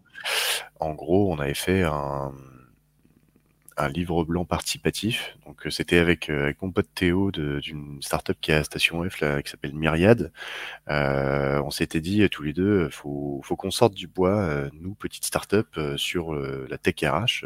et du coup l'idée qu'on avait eue c'était de, faire un, livre blanc participatif où on, faisait le parcours d'un collaborateur au sein d'une entreprise, du recrutement jusqu'à sa formation en interne, jusqu'au reskilling. C'est-à-dire que tu avais une partie administrative tu as une partie euh, formation, management, recrutement, euh, euh, QVT, etc., etc., formation, machin. Et en face de chaque, chacune des thématiques de son parcours de, collaborateur, on avait mis, on avait appelé, alors il y avait, il y avait, Payfit, il y avait Conto, il y avait Penny, non Penny Lane, oui si, il y avait Penny Lane, enfin en gros toutes les toutes les startups un peu stars dans la tech RH du, du moment. on avait, on avait une vingtaine 20-25 acteurs, je crois, un truc comme ça. Et puis, euh, et puis nous deux, on s'est mis à l'intérieur de ce truc-là, tu vois. On s'est dit, voilà, ça, on va, on va rayonner par rapport à ce truc-là. Et du coup, l'idée, c'est que on publie tous en même temps, donc on a eu un reach assez, assez incroyable parce que euh, ils ont tous joué le jeu. Ils ont tous joué le jeu euh, sur, sur la publication. Donc, en, je crois que c'était en une journée, on avait 4000 téléchargements, tu vois, du livre blanc. Et, et c'était, c'était très, très cool, tu vois. Donc, on avait plein de leads, c'était, c'était super. Intéressant premier, le premier, le premier euh, problème qu'on a eu, c'était qu'on n'avait pas pensé à faire une charte de bonne conduite. C'est-à-dire que moi, quand j'appelais, j'appelais le, les, les, mecs de Payfit ou de, de Conto, de Lucas, de machin, on a même des, des, des concurrents à nous. Donc euh, ça, ça c'était peut-être pas forcément à faire avec des concurrents, mais ça, on, on itère, on le fait au fur et à mesure. Et du coup, euh, on aurait dû mettre en place une charte de bonne conduite parce que les pauvres, les pauvres qui avaient téléchargé le livre blanc, ils se sont mangés un nombre de mails incalculable. Et il fallait être rapide. Soit tu étais le premier à le faire, soit tu attendais deux, trois mois avant de le faire. Parce que imagine que tout le monde après s'est dit, euh, bah, tout le monde avait accès à la base de données. C'était ça le deal. C'est-à-dire que si on publie tous en même temps, je vous offre, je vous offre tous les deals. Moi, dans un monde parfait, euh, on se partage tout et puis, euh, et puis vous n'allez pas les agresser. Moi, je les avais pas agressés, tu vois. Ouais. Et sauf que quand j'ai commencé à envoyer des, des, des mails euh, ciblés à différentes personnes de, de la base de données, euh, je me suis mangé des réponses. Euh, alors j'imagine que j'étais pas le seul à avoir ce nombre de réponses. On a, on a confronté un peu avec les réponses, mais les gens étaient saoulés. J'aurais jamais dû télécharger ce livre blanc, etc., etc. Tu vois Non mais des trucs, des trucs durs. Donc je me dis, je me dis, bon, ça, on en a eu peut-être deux messages comme ça sur euh, sur le reste. Après, il y en a, il y en a d'autres qui avec qui on a commencé, on a, on, on a eu de l'échange et tout ça, mais moi, ça me fait toujours mal de faire chier les gens, tu vois. Moi, mon but, c'est d'aider les gens et qu'à la fin de la journée, tu me dises merci. C'est pour ça que je vibre, c'est pour ça que je fais de l'entrepreneuriat et c'est pour ça que je fais un produit, tu vois. C'est pour qu'à la fin de la journée, tu me dises merci. Si tu me dis, putain, tu me fais chier, ça me, ça m'ennuie, tu vois. Clairement.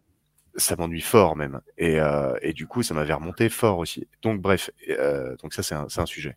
Donc ensuite, on avait fait, euh, on a fait ce téléchargement et à la suite de ce téléchargement, il y avait un mail automatique qui partait sur euh, sur sur les gens en disant euh, vous avez téléchargé, alors le livre blanc, on l'avait appelé comment rebondir en 2021, un truc comme ça. Et, et du coup, à la suite, les gens se prenaient un mail pour les inviter à rejoindre une communauté qu'on avait appelé ça le Slack des décideurs. Et du coup, en une journée, pareil, on a vu 400, 400 personnes sur le Slack, tu vois. Donc euh, presque un 10% par... Bah ouais, ouais, ouais, bah euh, ouais. Et du coup, moi, j'ai vu 400 personnes arriver, j'étais comme un dingue, tu vois. Enfin, c'est, j'étais comme un fou. Euh, et du coup, j'avais hiérarchisé ça, j'avais créé un channel par euh, par thématique, euh, etc. Et j'avais j'avais dit aux gens, bah voilà, s'il y a des questions, répondez, répondez aux questions. Et j'avais surtout dit au début, pas de pub. C'est-à-dire, on est là, on répond aux questions, on n'est pas là pour pour faire notre propre pub et machin et machin.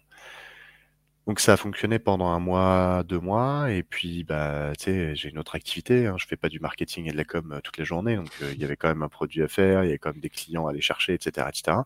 Et du coup, je l'ai un peu laissé de côté, et c'est vrai que, que cette communauté, bah de moins en moins de messages, etc. Et puis là aujourd'hui, les messages qui se qui se balancent dessus, euh, c'est euh, c'est des gens qui viennent de rejoindre le Slack et, et qui, qui font qui font une petite pub de, de, de temps en temps. Donc ouais, classique. Et du coup, c'est dommage parce que parce que si j'avais recruté quelqu'un à temps plein et pour animer cette communauté, je pense qu'on aurait pu faire faire vivre un, un, un, sacré un sacré truc, tu vois. Ça aurait été ça aurait, ça aurait pu être cool. Mais comme quoi, euh, animer une communauté, c'est très chronophage, ça demande beaucoup beaucoup de temps et j'étais pas préparé à, à, à autant d'investissement en tout cas. Donc euh, j'avais j'avais les yeux plus gros que le ventre, tu vois j'ai eu les j'ai eu les yeux plus gros que le ventre et euh, en avance de phase en tout cas. Parce qu'aujourd'hui je pourrais le faire, je pourrais engager quelqu'un pour le faire. Mais là je sais que peut-être qu'on fera un truc comme ça, tu vois. Mais dans tous les cas aujourd'hui c'est pas c'est pas le cas. Donc euh, voilà, si je peux ma maigre expérience euh, du sujet. Un, livre blanc participatif, ça marche hyper bien, mais il faut s'entendre sur euh, comment on traite les leads après derrière. Essaye de pas prendre des, mecs concurrents dans le même livre blanc parce que sinon ça fout la merde. Et puis derrière, si tu veux monter une communauté, bah mets-toi full time dessus parce que très compliqué à gérer quoi.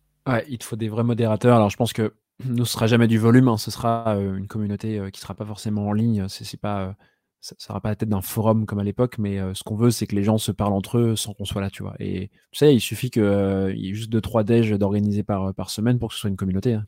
c'est ça. Même moi, j'ai réfléchi à cette époque-là, à, l'époque, c'est que si tu veux faire une communauté, engage les gens. Peut-être que tu auras de la perte au feu, mais tu dis, écoute, maintenant, si tu veux être dans la communauté, il y a une cotisation, en fait. C'est 50 balles.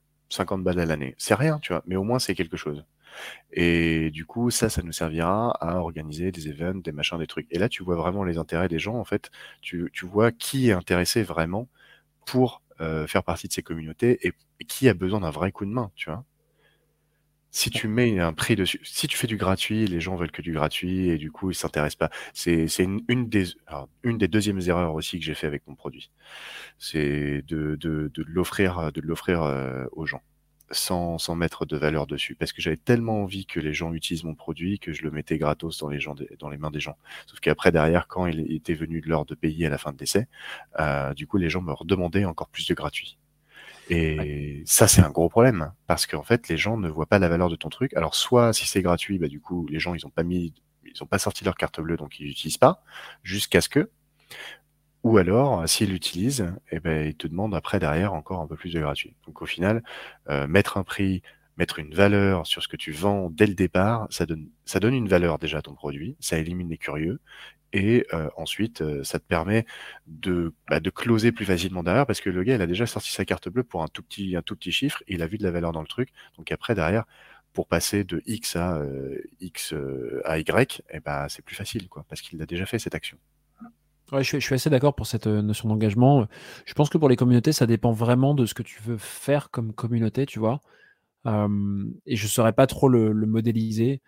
Ce, que je pourrais te donner comme exemple, c'est, tu connais l'Emlist sans doute? Oui, oui, bien sûr. Ouais. tu vois, Guillaume, le fondateur, il a, il a créé cette barrière à l'entrée qui est énorme pour son logiciel, qui est, qui est un logiciel du coup de de, je vais arriver de, de, sales au marketing automation. Je sais jamais comment il qualifie. C'est marketing sales automation, je pense que c'est ça. Hein, c'est plutôt marketing automation, je pense, ouais. ouais. exactement. Et, et, donc c'est son logiciel, si tu veux, il est sur un écosystème qui est ultra saturé. Il y a énormément, énormément de solutions. Et il savait qu'il fallait construire une barrière à l'entrée. Alors, je ne sais pas s'il l'a vu stratégiquement comme ça, mais en tout cas, il savait qu'un actif hyper important pour construire cette barrière et pour l'animer, c'était la communauté, tu vois. Et lui, il a une page Facebook euh, je suis même pas sûr qu'elle soit privée. Je pense que c'est un groupe public euh, qui s'appelait euh, pas Lemlist à l'époque. Hein, ça s'appelait, je sais plus, Growth, je sais pas quoi, Family, un truc comme ça. Et cette communauté, tu vois, je crois qu'il y a la dernière fois que j'ai été, il y a pas loin de 14 000 personnes. Et elle est incroyable, quoi. Il y a des gens toute la journée qui demandent des conseils pour, pour mieux faire du growth, pour, pour mieux prospecter, etc. Au début, c'est Guillaume qui faisait les contenus, et maintenant, les gens, tu vois, s'entretiennent euh, entretiennent leur message tout seul, et pourtant elle n'est pas payante du tout, tu vois. Par contre, c'est des gens qui payent l'outil de Guillaume, je pense, pour la plupart, tu vois. Euh, c'est possible. À l'époque, c'était Lead Guru, je crois. Ah, peut-être, je sais pas. Je, je sais plus quel est le, le, nom du, du, groupe, mais en tout cas, euh, il n'y a, pas d'engagement sur le groupe là financier. Par contre, en effet, je, je, pense que la plupart payent la solution de Guillaume, ou peut-être que l'engagement se marque théoriquement comme ça, quoi. Mais, mais c'était génial hein, comme truc. Ah bah c'était génial. je me rappelle à l'époque, euh, enfin à l'époque, c'était il n'y a pas si longtemps quand même.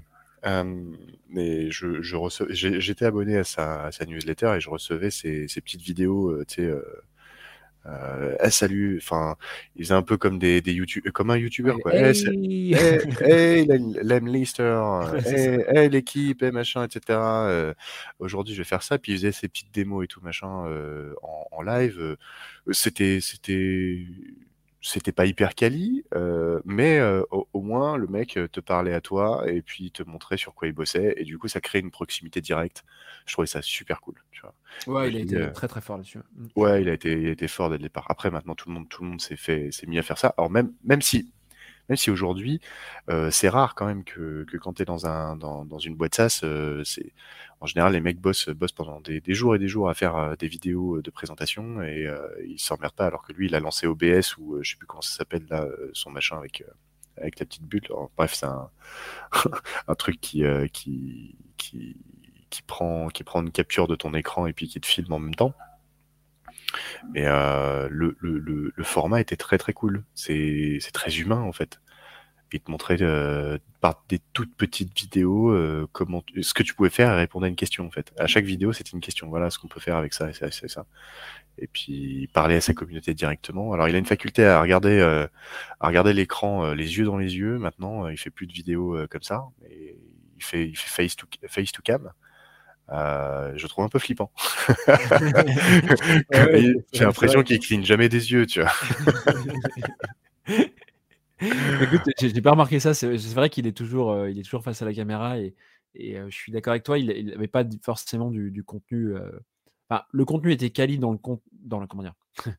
le, le, le, fond du contenu, c'est ça que je cherchais, était plutôt quali. La forme, ça dépend. Je pense. C'est vrai qu'à l'époque, il n'avait pas forcément du matos pro et tout. Par contre, il a vraiment utilisé la méthode de, je sais plus comment ça s'appelle, des, petits, galets, là, tu sais, le fait d'en faire tous les jours un petit peu, ce qui fait que, bah, en fait, à force, tu, cumules, tu cumules toutes tes vues, tu es présent un peu partout, et pour lui, je pense que ça, a vachement fonctionné. Mmh, mmh. clairement. Et c'est ce que tu disais, c'est qu'il était arrivé sur un marché saturé, et puis il a innové sur sa manière de, se faire connaître. Ouais, et l'outil aussi était assez innovant hein, dans mon approche. maintenant, je connais pas assez ce space. Je pense qu'il y avait plein d'outils euh, assez équivalents. Maintenant, c'est lui, qui a, je pense qu'il a été très fort sur sa strate de, ouais, sur sa strate de d'acquisition. Euh, il a été excellent, quoi. Sa strate de marque et d'acquisition, c'est assez dingue ce qu'il a fait euh, sur, un public qui est quand même majoritairement américain. Donc, je, comprends que les Français accrochent moins. Il avait plus de mal à closer les Français. Il, disait toujours que c'était plus facile pour lui de vendre là-bas. Donc, donc c'est très particulier. Il y a des gens à qui ça parle pas du tout. Hein. Les, les, Français sont très compliqués. Euh, pour prendre des décisions, il faut les rassurer, alors que les Américains, c'est on y va, et puis dans deux mois, si tu le fais pas, je te vire. tu vois, c'est une, une, autre métrique, mais c'est deux stratégies de vente complètement différentes. Ouais. Toi, c'est quoi les, les, les outils qu'un product manager pourrait pas se passer? Enfin, quels sont les outils dont tu pourrais pas te passer ou qu'il faudrait inventer pour faire le job de product manager? Ouais, bah, je peux donner un peu les, grands outils. Il y en a beaucoup et c'est marrant parce que c'est un sujet qui attire beaucoup les Français, les outils. Et au final, les, meilleurs PM, quand tu leur parles, euh, ils te disent que les outils, c'est bien, ça sert, mais c'est pas, faut pas en faire une, tout un fromage, quoi. Tu es en train de me dire que ma euh, question n'est pas terrible, quoi. Non, non, non, non, mais je, pense que les quelques outils que je vais te filer peuvent te, faire comprendre que, que tu vois, il y, en a, y en a des principaux, mais après, ça sert à rien d'aller je pense qu'après, il y a des outils très spécifiques selon, euh, selon le type de produit sur lequel tu es product manager. En gros, as, euh, pour la partie conception, tu as Figma qui est très, très, très utilisé. Donc, euh, toute la partie faire des prototypes, des maquettes, hyper utilisé. Notion est très, très utilisé pour faire du recueil de données. donc, c'est quand tu as une, recherche utilisateur, bah, il marquait tout son données, tout ta, tout ta donnée, pardon, tout le contenu de l'échange tu vas avoir des outils de data pas mal utilisés, des mix panels, des, amplitudes, segment. ça, c'est pour la partie data. Je réfléchis ce qu'il y a d'autre.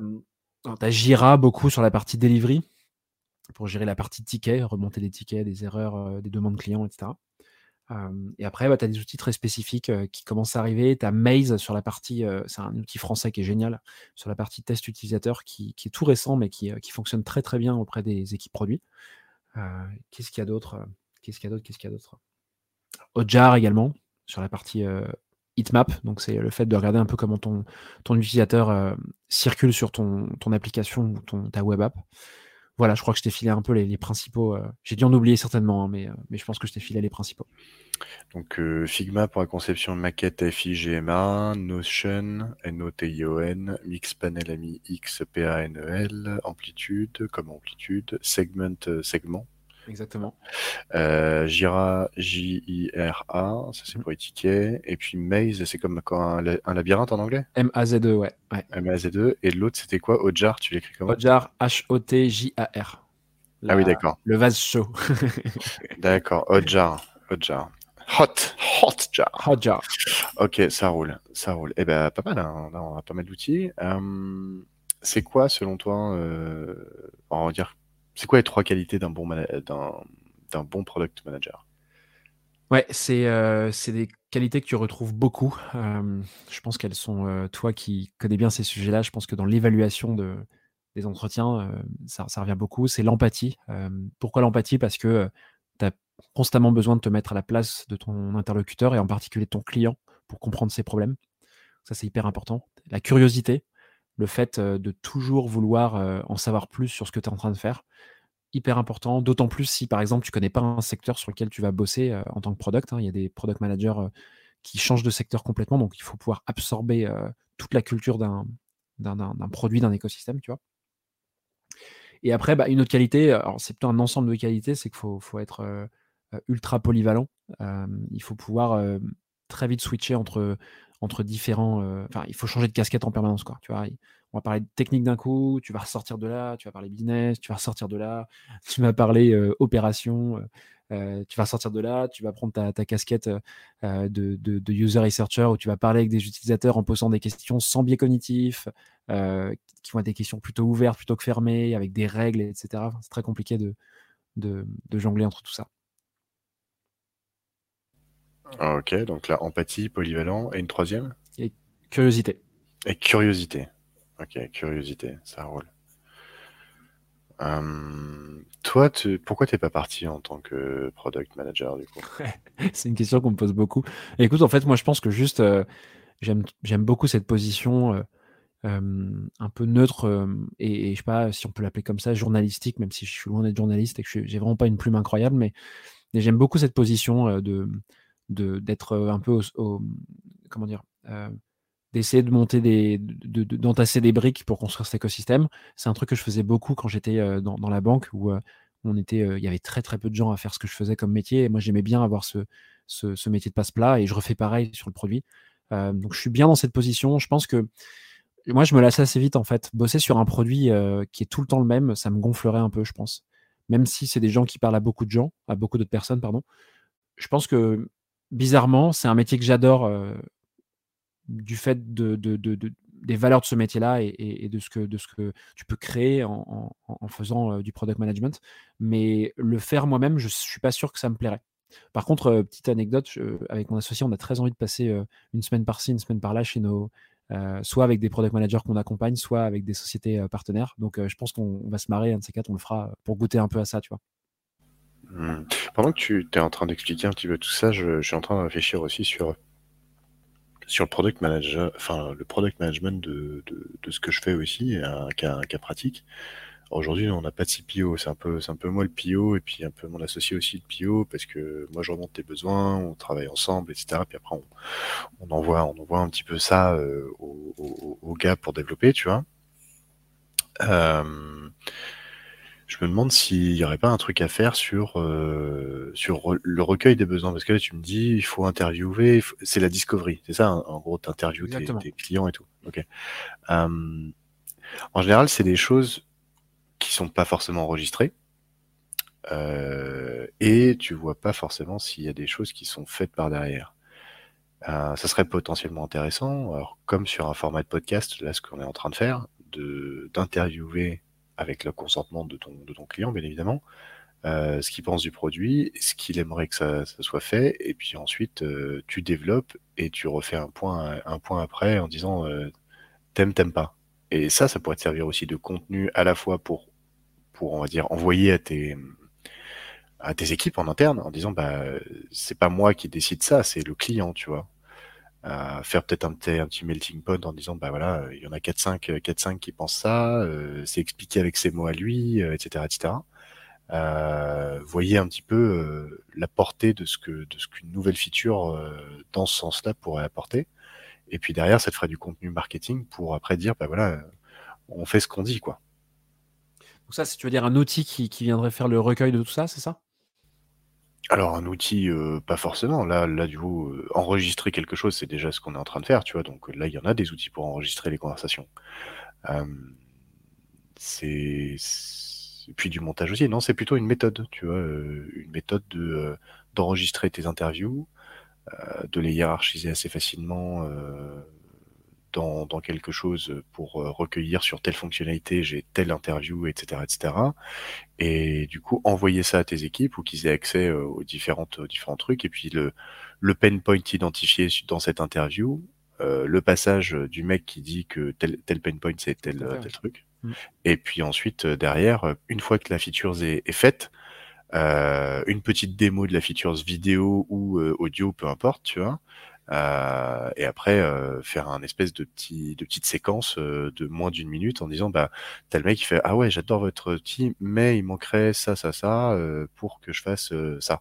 Et là boum juste après t'as une petite animation ou pas j'en sais rien je suis en train de réfléchir en même temps que je parle et du coup t'as as la feature ce qui est faite et puis puis boum quoi. Packshot et c'est fini Ouais, bah écoute, tu as, une super idée et, euh, c'est euh, euh, un enjeu assez fort dans plein plein d'équipes. tu as des outils cool hein, pour faire ça. Pour le coup, tu as mmh un outil assez connu qui est américain qui s'appelle Product Board, qui permet de ça te permet ça te permet ça en fait, ça te permet de d'y collecter le contenu de tes interviews utilisateurs, de ta discovery, de ta recherche de manière globale, de taguer les, les, certains éléments de, de, de, cette, de, cette, recherche et ensuite de faire en sorte que bah, les différentes équipes qui sont connectées à Product Board, donc les tech, le produit, les, les, Customer Success Managers, donc le support client, les sales, puissent taguer aussi leurs propres éléments, puissent recevoir les données qui, qui les concernent, etc. Donc Product Board est un équivalent, alors un équivalent,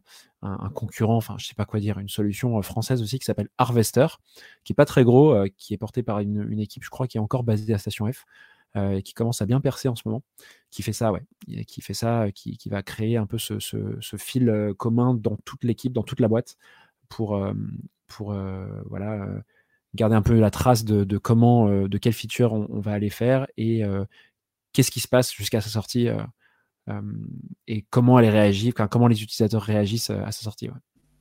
C'est quoi? C'est un mix de, de Gantt, Trello, vidéo? Ouais, alors t'as effectivement, c'est une super question. Tu as plein de choses. C'est un peu un outil tout en un, tu vois? Tu vas avoir, euh, tu vas avoir un peu des des outils de visualisation, un peu en forme de tu raison, Trello, euh, euh, en gros, un truc qui va ressembler à une roadmap, quoi, tu vois? Et une roadmap produit. Qu'est-ce qu'il y a à faire? Qu'est-ce qui est en train de se faire? Et qu'est-ce qui va être qu'est-ce qui est déjà fait? Et puis après, tu as t'as plein de différents, différentes, différents onglets, différents, je sais pas comment dire ça, différentes interfaces pour, pour visualiser tout ça et pour, pour que tous ces éléments soient rattachés. Quoi. Ok. Ça, c'est une fois que tu as trouvé ton product market fit, une fois que tu as structuré ton équipe et que tu es à ta première levée, quoi.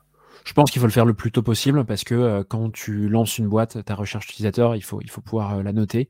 C'est un exercice qui est ultra chronophage hein, de, de, faire des transcripts en plus de, de, de recherche utilisateur. Euh, moi, je l'ai fait énormément. Enregistrer ces conversations, revenir dessus, noter aussi les émotions de la personne que tu as vue et tout. Enfin, c'est horrible. C'est hyper long à faire. Et je pense que c'est un travail qu'il faut. c'est des process qu'il faut mettre en place assez tôt parce que si tu le fais trop tard, tu risques de ne pas avoir pris l'habitude tu auras plein de trucs à gérer et, euh, et je pense que tu, tu, risques juste de te dire que ça sert à rien. Donc, euh. Aujourd'hui, moi j'ai une centaine, euh, enfin 100, entre 100 et 130 clients, tu vois, utilisateurs de la solution. tu me conseilles de faire quoi du coup aujourd'hui pour moi qui, qui, me suis lancé où il y a, y a, un attrait pour, pour la solution, mais on aimerait passer la seconde? Qu'est-ce que qu'est-ce que je devrais je devrais m'équiper ou je devrais quelle méthodologie je devrais mettre en place aujourd'hui si je veux vraiment faire le, premier step de PIO Alors pour recruter ton, ton premier profil produit ou en outil tout simplement? Alors soit le recrute, je pense qu'à terme il va falloir que, que je le recrute parce qu'il n'y a que 24 heures dans une journée. mais, euh, mais ouais, si, si je veux le faire moi, je, concentre, concentre mon attention sur quoi? Si, si, si je veux le faire moi d'abord, parce que j'ai envie de tester le truc moi d'abord avant de recruter quelqu'un pour le faire. je comprends. Bah écoute, ça dépend aujourd'hui. Euh, quelle pratique du produit tu, mets, tu mets en œuvre. Euh, si tu fais déjà ce travail de recherche euh, et que tu, veux un peu le, processer parce que c'est un peu le bordel comme dans beaucoup de boîtes, bah, tu peux essayer ces outils-là. Je pense que aller regarder un harvester sera intéressant pour toi.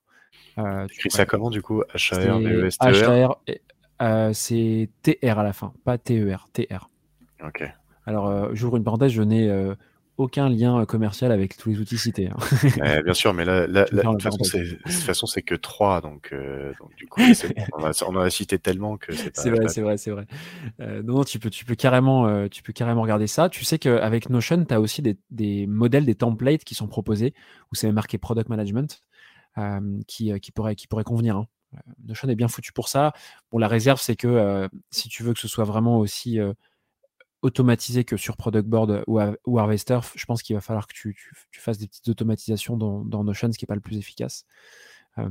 et, ça dépend aussi de comment tu vas récolter toi tes, besoins. Tu fais quoi? Tu, tu, fais de la pure recherche utilisateur ou ta recherche tu la fais sur des calls commerciaux par exemple?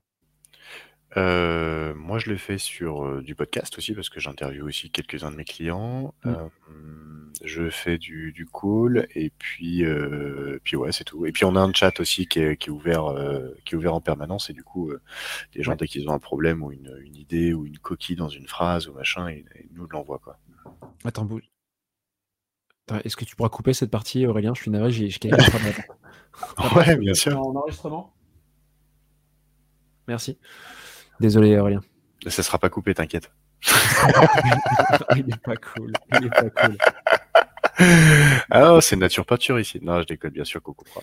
Il faudrait que tu me le, faudrait que tu me le rappelles parce que parce que parce que je suis pas sûr, je suis pas sûr que je peux me la noter. Ah si, attends, je vais le faire tout de suite. désolé, là, je vais, me mettre, je vais me le mettre dans le chat. Du coup, on est à 1h24. Donc euh, coupé à 1h24. Tac. Papa est rentré dans la chambre. c'est magnifique. Hop là, et voilà. C'est pas faute de lui avoir euh, dit en plus. Non, mais écoute, si as. Pour reprendre, si tu veux. Bah, je, te, je, te, je, te, je, te, repose la question si tu veux. Du coup, euh, ta question c'était euh, comment, comment je, je prends les feedbacks aujourd'hui? Eh ben écoute, en fait, les, les feedbacks aujourd'hui, c'est euh, essentiellement euh, du call commercial. Euh, je prends des news de mes clients, alors pas de manière systématique, mais, mais j'essaye de le faire parce que commence à y avoir quand même pas mal de monde, tu vois. donc il faut que je prenne des custom success managers aussi. je je regarde pas mal aussi le chat euh, de la solution, où en fait on a un support qui est en permanence sur la solution, où les gens posent des questions, euh, nous font des retours sur euh, sur sur la solution. Ah bah tiens, j'ai vu qu'il y a une coquille ici, ou j'ai vu que le lien, en fait, c'est pas le bon snippet sur LinkedIn et machin. donc ça, on essaye de corriger ça là-dessus. Et puis j'enregistre aussi des podcasts avec, avec certains de mes clients où là j'ai une conversation un peu plus nourrie et j'enregistre du coup ça. Alors, à la fois ça me permet d'avoir du, du témoignage client assez cool pour faire du, marketing, et puis de l'autre, euh, de, de, remonter des, éventuels problèmes euh, problématiques, et puis prochaine feature que je pourrais faire, tu vois. Ouais, bon, bah, assez, assez classique euh, en termes de remontée. Et en effet, je pense qu'un outil comme ceux qu'on a cités serait, serait assez pertinent. C'est des outils qui s'intègrent bien avec des outils de, de, remontée de, feedback comme, je sais pas, tu utilises toi Intercom peut-être ou, ou un, outil comme ça pour. non, on, est, on est sur Crisp. Ouais, Crisp faudrait regarder, mais souvent euh, les intégrations sont faites, donc euh, tu as juste à les raccorder euh, et, tout remonte direct dans l'outil, donc ça c'est hyper pratique.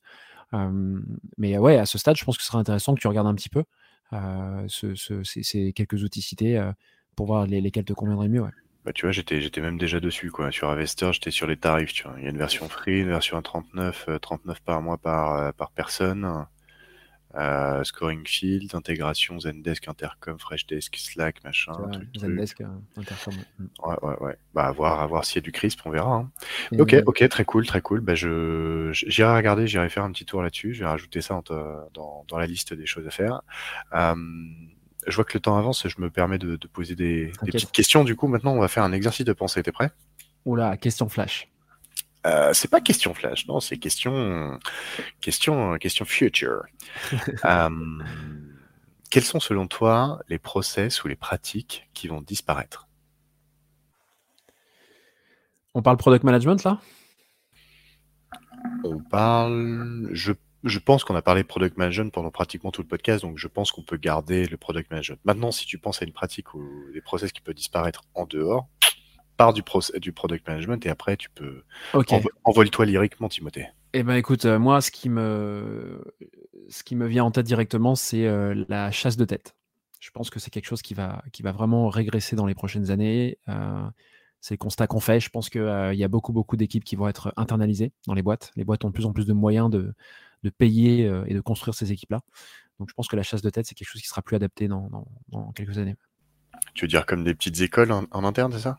Non, mais je pense qu'il y aura tout simplement des, euh, équipes qui feront de la chasse en interne et euh, la chasse de tête pure euh, externe, externalisée, à mon avis, commencera, en tout cas sur, plein de métiers, va commencer à, s'arrêter. Et puis c'est très mal vécu hein, de part et d'autre. Hein. Les entreprises sont pas forcément satisfaites de ça. Les, talents en ont marre de se faire alpaguer toute la journée. Bon voilà, quand quelque chose, même si c'est quelque chose qui a fonctionné pendant longtemps, je pense qu'il y a beaucoup de friction aujourd'hui en train de dire que les boîtes vont recruter des recruteurs, c'est ça? Ouais, à peu près, ouais. Et ils, hmm. feront, euh, feront de la.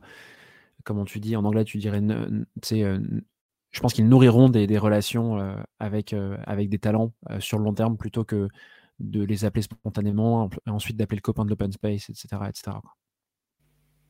Ouais, ouais, ils vont, ils vont, ils vont réseauter, ils vont être en agent de carrière, puisque je, je, te, je te ping, je te, je te prends contact maintenant et je te pingerai plus tard. Ok. non, non, mais c'est pas ça. Je te parle de bateau. C'est en mode euh, en recrutement. C'est, je suis un recruteur. Je prends contact avec toi. Je crois que tu voulais me reparler après, après que tu avais une idée à me soumettre. Excuse-moi.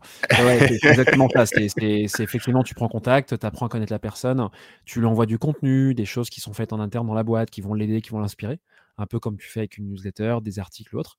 Et, euh, et puis, bah, euh, tu vois la personne contactée, euh, elle est super contente. Et puis, euh, bah, si elle a aimé la relation, euh, elle, va pinguer la boîte et dire écoute, bah, il s'avère que je réfléchis un petit peu, est-ce que tu veux qu'on en parle quoi? Mmh. clairement, clairement.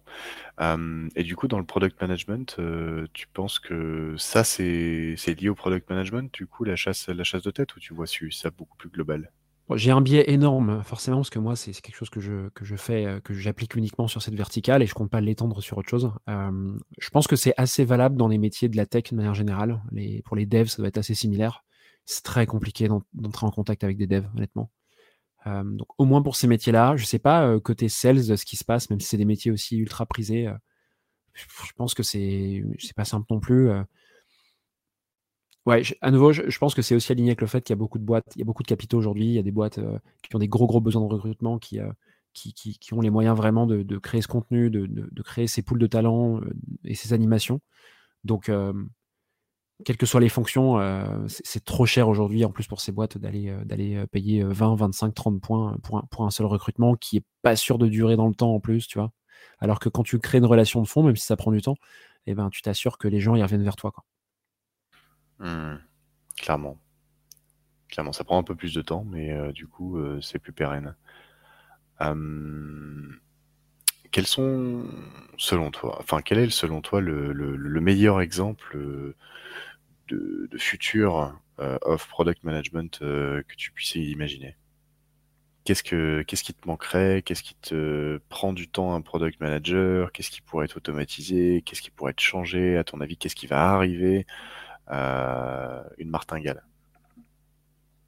Moi, je pense que c'est un peu philosophique, mais c'est que ce qui va arriver et ce qui doit changer, c'est que le métier soit, mieux compris. Euh, tous les gens qui cherchent à embaucher ce, type de métier et qui cherchent à construire des équipes produits, ils doivent d'abord comprendre l'intérêt de ce métier et comment il est pratiqué. Euh, c'est comme embaucher un sales euh, pour ensuite lui dire qu'il va pas vendre en fait. C'est un peu bête. Donc c'est exactement pareil. il faut que les fondateurs euh, continuer de se nourrir de tout ça, de, comprendre l'intérêt de ce job et, quand ils recrutent, euh, que les product managers soient en condition et en liberté, en toute euh, autonomie pour pouvoir réaliser leur métier convenablement. Mmh. Ok. si, si, tu devais inventer un outil du coup qui serait ou une méthode qui, qui servirait à un product manager que tu as identifié aujourd'hui, alors toi tu as identifié le mentorat, c'est-à-dire euh, et qui est en raccord avec, toi, mais j'imagine que tu as dû penser tout à l'heure à, à, plein d'autres solutions qui n'entraient pas forcément en, lien avec tes convictions et puis que tu t'es dit euh, bah, ça, ça va pas m'exciter de faire ça pendant 10 ans, donc euh, je vais pas le faire. Mais est-ce que tu as pensé à des choses qui, qui pourraient être utiles, sur lesquelles t'es pas allé et que tu te dis potentiellement il y a des gens qui vont y aller dans tous les cas? Ouais, bah, le truc qui me vient en tête, c'est effectivement, j'y pensé direct, euh, et tu m'as aidé à m'en souvenir. Je pense qu'il manque une vraie formation à la product discovery. Donc la discovery, hein, pour rappel, hein, c'est la partie, euh, amont du métier de product manager qui est, euh, comment tu réfléchis ton produit, à quel problème tu réponds, c'est toutes ces parties de recherche que tu fais auprès de ton écosystème et de tes utilisateurs et c'est quelque chose qu'on n'apprend pas à l'école. Il y a aucune école qui forme à ça. tu as aujourd'hui, des des bootcamps, tu sais, des formations accélérées pour devenir product manager ou pour se reconvertir qui euh, sont arrivés. C'est des bootcamps qui sont très courts et qui sont très généralistes. Hein. Ils t'apprennent un peu de discovery, mais aussi t'apprennent euh, tout le métier. Et je pense qu'il y a beaucoup de product managers aujourd'hui qui sont déjà dans le métier, euh, mais qui n'ont pas eu le temps, n'ont pas eu la bonne expérience, n'ont pas eu l'occasion de faire des product discovery. Moi, je pense sincèrement que les boîtes devraient investir là-dessus et former leur PM à en faire, parce que s'ils savent mieux en faire, les boîtes feront beaucoup moins d'erreurs les products, les profils products sortiront des produits bien meilleurs. Et, euh, et voilà, moi je pense qu'il manque une vraie formation digne de ce nom. Euh, on est pour info un peu en train d'en parler avec plusieurs personnes de l'écosystème. Je sais pas qui portera ce truc-là, mais il est temps qu'on y aille. Quoi.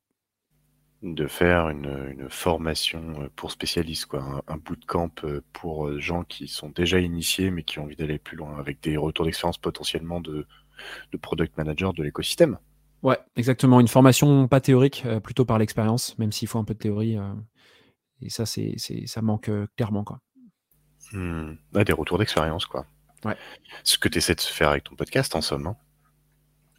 ouais, là, je pense même que si c'était une formation à la Discovery, il faudrait que ils puissent, les, les, les, étudiants ou les élèves, je je sais pas comment tu les appelles, puissent vraiment faire de la Discovery dans la formation, tu vois. Au-delà de d'écouter des gens qui parle d'expérience de, Discovery, il faut vraiment. J'imagine en fait que euh, bah, à chaque promo, euh, tu as un pool d'utilisateurs qui soit disponible pour que les product managers s'entraînent à interviewer, pour que euh, les utilisateurs s'entraînent à, tester leurs prototypes. tu vois, peut-être même de la doc un peu fictive pour qu'ils s'entraînent à aller faire de la recherche sur des documents, etc. Tu vois. Je pense vraiment que, c'est un truc qu'il faut apprendre et que tu, c'est cool de lire des bouquins, des articles, des podcasts, etc. Mais c'est à un certain niveau, c'est pas suffisant. Ouais, il faut pas que ça, faut que ça passe par la pratique. Exact. Et que tu contactes des boîtes. Euh, bah, j'ai un copain qui a monté une boîte comme ça, euh, qui s'inspirait de Rocket School, euh, Sylvain Tillon. Je sais pas si ça te parle. Il a monté quoi? Il a monté le Bahut. C'est une école pour ah, les, les Digital Learning Managers. Intéressant. Et du coup, bah, son modèle, c'est c'est effectivement de. Bah, il a pris il a pris le bahut comme comme école. Enfin, il a appelé ça le bahut. Mmh. ça marche vraiment comme une école avec un prof principal, un proviseur, une salle de classe, machin. CPE. Ouais, c'est ça. c'est lui le CPE, quoi. mais bon, c'est bon, ils, se tiennent plutôt bien, donc du coup, il, il a pas, il a pas trop de, de doigts à taper. Et, euh, et du coup, c'est des gens qui sont en conversion professionnelle ou qui ont envie d'apprendre un nouveau métier, ou tu vois. Et il y a une partie pratique essentielle qui, qui passe, qui passe par créer une formation, parce que les digital learning managers, alors pour, c'est des formateurs en entreprise.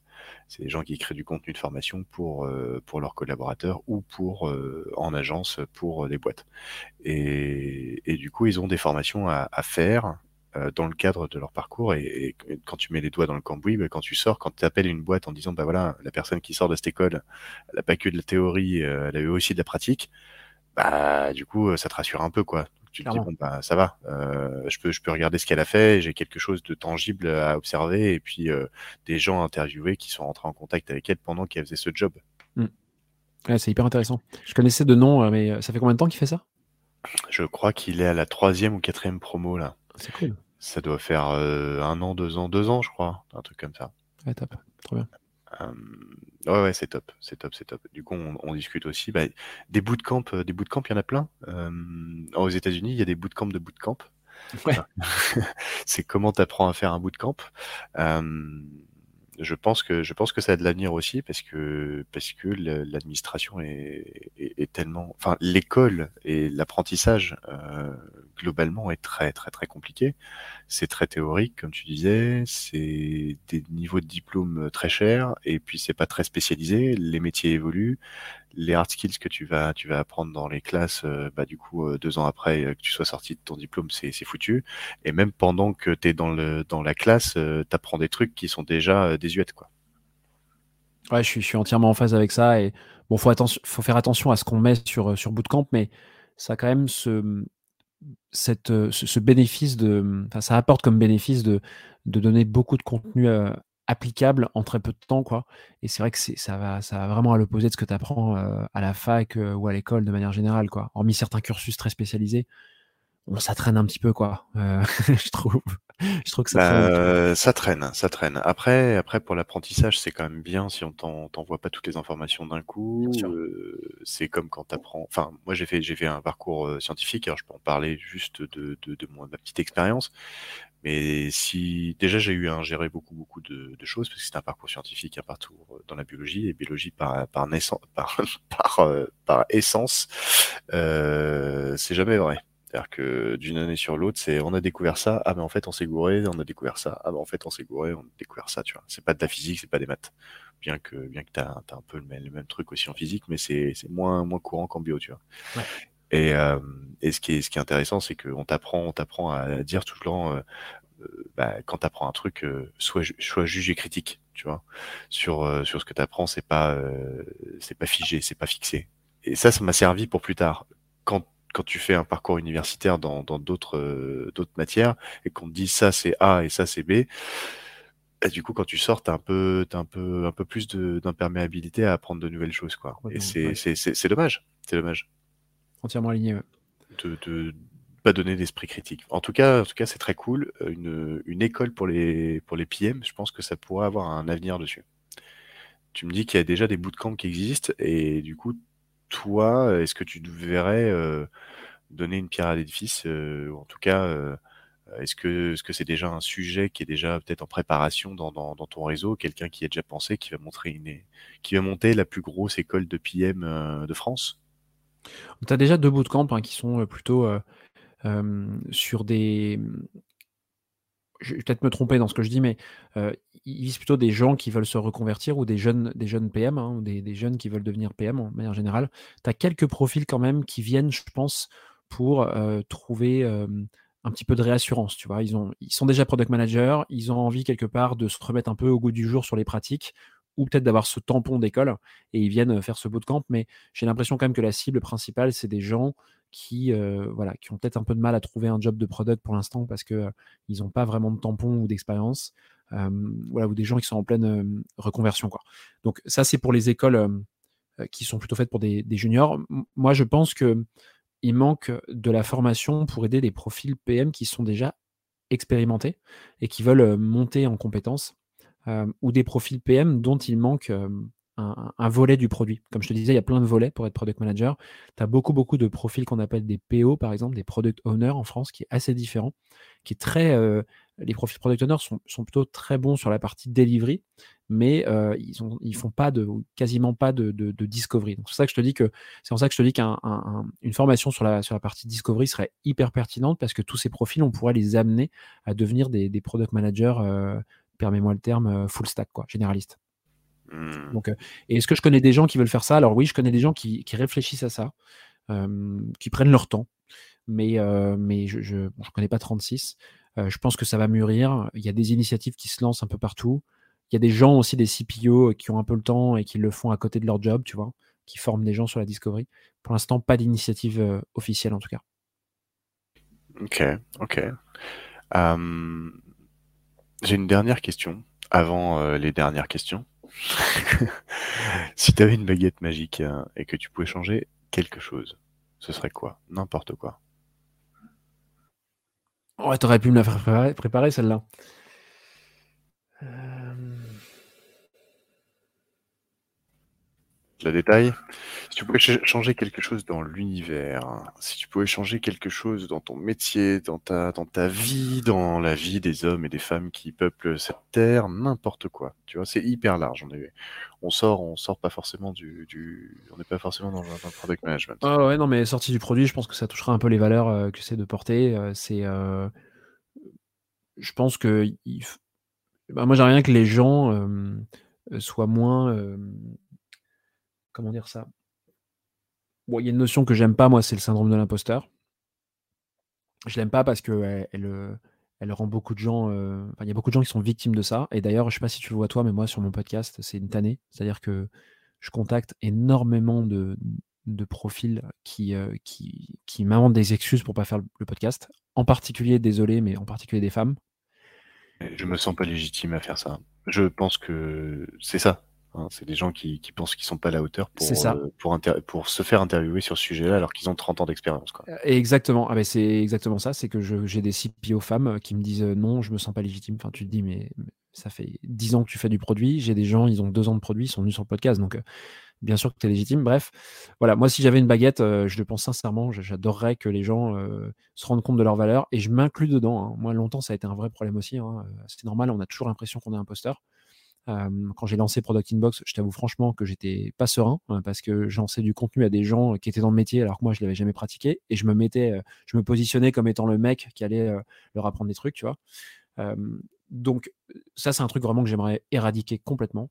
Et c'est pas que pour les gens qui sont cadres dans des beaux métiers machin, c'est pour des pour des gens qui font, tu vois, des jobs qu'on appelle plutôt alimentaires, etc. Je pense que il y a beaucoup beaucoup de personnes qui sont restées bloquées dans des schémas de vie à cause de ça, quoi. Et ça, c'est un truc que j'aimerais vraiment, vraiment virer. Puis bah, après, on peut parler de plein d'autres questions, mais c'est le truc qui m'est venu en tête directement. Ok, bah, je trouve que c'est très très cool. c'est quelque chose que je rencontre aussi quand je contacte des gens qui, qui se sentent pas légitimes pour intervenir sur du future of work, alors qu'au final on a tous, on a tous une expérience, on a tous un avis et on a tous. En fait, c'est c'est dingue, mais c'est que les gens se disent, ben, je vais pas apporter une vérité absolue. Mais c'est pas grave. Si t'as pas une vérité absolue, c'est ta vérité à toi. Et ta vérité à toi, combinée à toutes les vérités de tout le monde, bah, feront une vérité absolue. C'est quand, quand tu, c'est le principe de la moyenne. C'est-à-dire que les, les avis et les idées euh, prises, euh, une, de manière unique, euh, bah, ça peut partir un petit peu dans tous les sens. Mais si tu fais la globalité de tout ça et qu'une personne qui écoute tous les épisodes aura un enseignement global, et pourra aller dans la bonne décision en fonction de ce qu'il veut. Ouais, complètement aligné avec ce que tu dis. et d'autant plus quand tu les contactes, c'est quelque part qu'il y a un truc qui t'intéresse chez, chez ces gens-là. donc non, c'est un concept, c'est un concept qui est, qui est, étonnant, mais bon, c'est en fait c'est social, c'est ancré dans nos dans nos façons de penser. et je pense franchement qu'on peut modifier ça. Je pense vraiment. Je pense que c'est super long modifier. c'est sans doute un truc qu'on apprend peut-être en France à l'école, tu vois c'est sans doute un truc aussi qui culturellement dans notre pays est moins marqué. Mais tu le vois déjà, tu vois, c'est tout bête, mais le fait de, de pas, tu vois, de te mettre au fond de la classe, de jamais lever la main quand, quand, une prof pose la question parce que tu as, l'impression de, de paraître stupide, plus stupide que les autres parce que tu as l'impression que les autres sont plus intelligents ou quoi que ce soit, c'est quelque part un début de syndrome de l'imposteur. Tu as l'impression que tu pas à ta place, tu vois. Tu es un peu l'imposteur dans la classe. Et mmh, c'est pour ça que je te dis que je pense que c'est vachement lié à notre, notre système éducatif aussi. et à chaque fois, je reprends cet exemple parce que c'est le plus parlant et malheureusement, on en parle beaucoup, mais aux US, dès la maternelle, alors ça s'appelle, je sais plus comment ça s'appelle là-bas, le kindergarten ou je sais plus quoi, on t'apprend à chit-chat, quoi. On t'apprend à te mettre debout devant la classe et à, dire des choses. c'est le, show and tell. Ouais, c'est ça exactement. Et, tu vois, je pense que alors ils ont certainement beaucoup de gens qui ont aussi ce syndrome là-bas, mais je pense que c'est une bonne manière de, de dédramatiser et d'apprendre aux gamins à, tu vois, à, se prouver qu'ils sont pas plus nuls que les autres, quoi. Et voilà, quand tu as cet ancrage-là, dès que t'es gamin, dès tout bébé, c'est très compliqué par la suite, quoi. C'est si tu sais pas, tais-toi, quoi.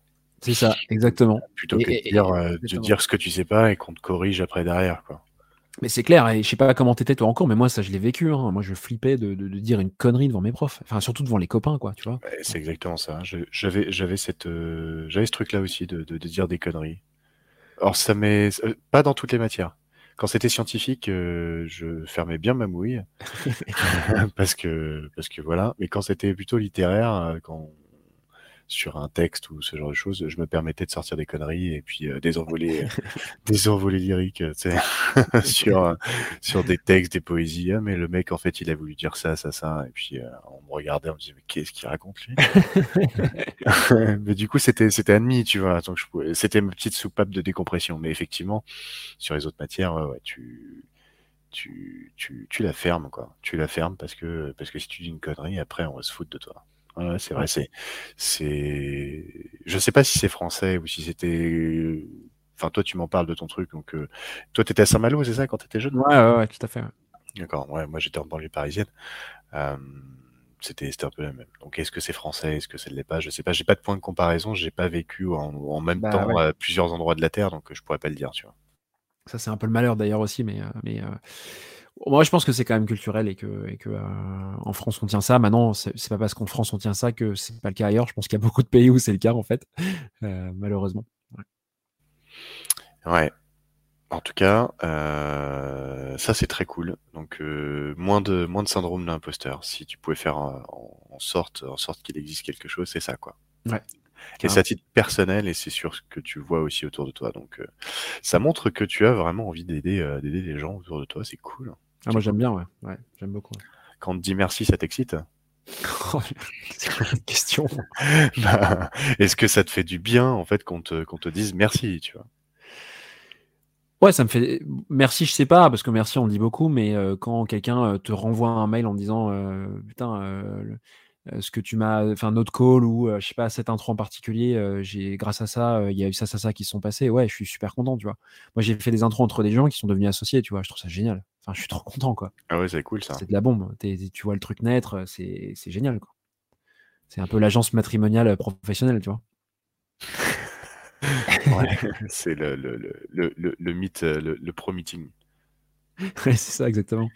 D'ailleurs, il y, a un truc qu'on avait discuté un petit peu avec. Euh, bah, c'était, c'était avec, mon associé, on en discutait euh, l'autre jour parce que j'ai pris, le train pour, tu sais, je fais, je les allers-retours entre Lyon et Paris, et je me dis, euh, en général, en général, je parle toujours à la personne qui est à côté de moi, tu vois.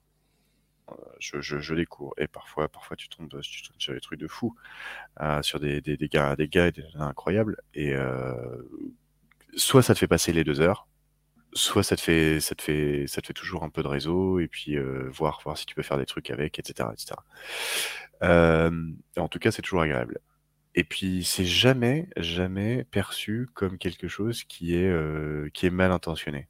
La personne est, est, contente parce que en fait tu elle se dit bah sinon j'aurais passé deux heures devant mon ordi ou deux heures à, à, écouter un truc ou dormir ou machin tu vois. Et puis le fait d'avoir une interaction sociale dans le train c'est quand même très très cool clair et je me suis dit, mais, mais merde, en fait, euh, quand tu te balades dans un train euh, le matin, très tôt le matin, entre 8 et 10, et puis le soir, entre, après 18 h jusqu'à 20 h t'as que, dans, dans les, que ce soit en seconde ou en première, euh, t'as sur 4-5 wagons, t'as que des mecs et des nanas avec des laptops en train de bosser, tu vois. Pratiquement. C'est vrai que tout le monde et parle pas, quoi.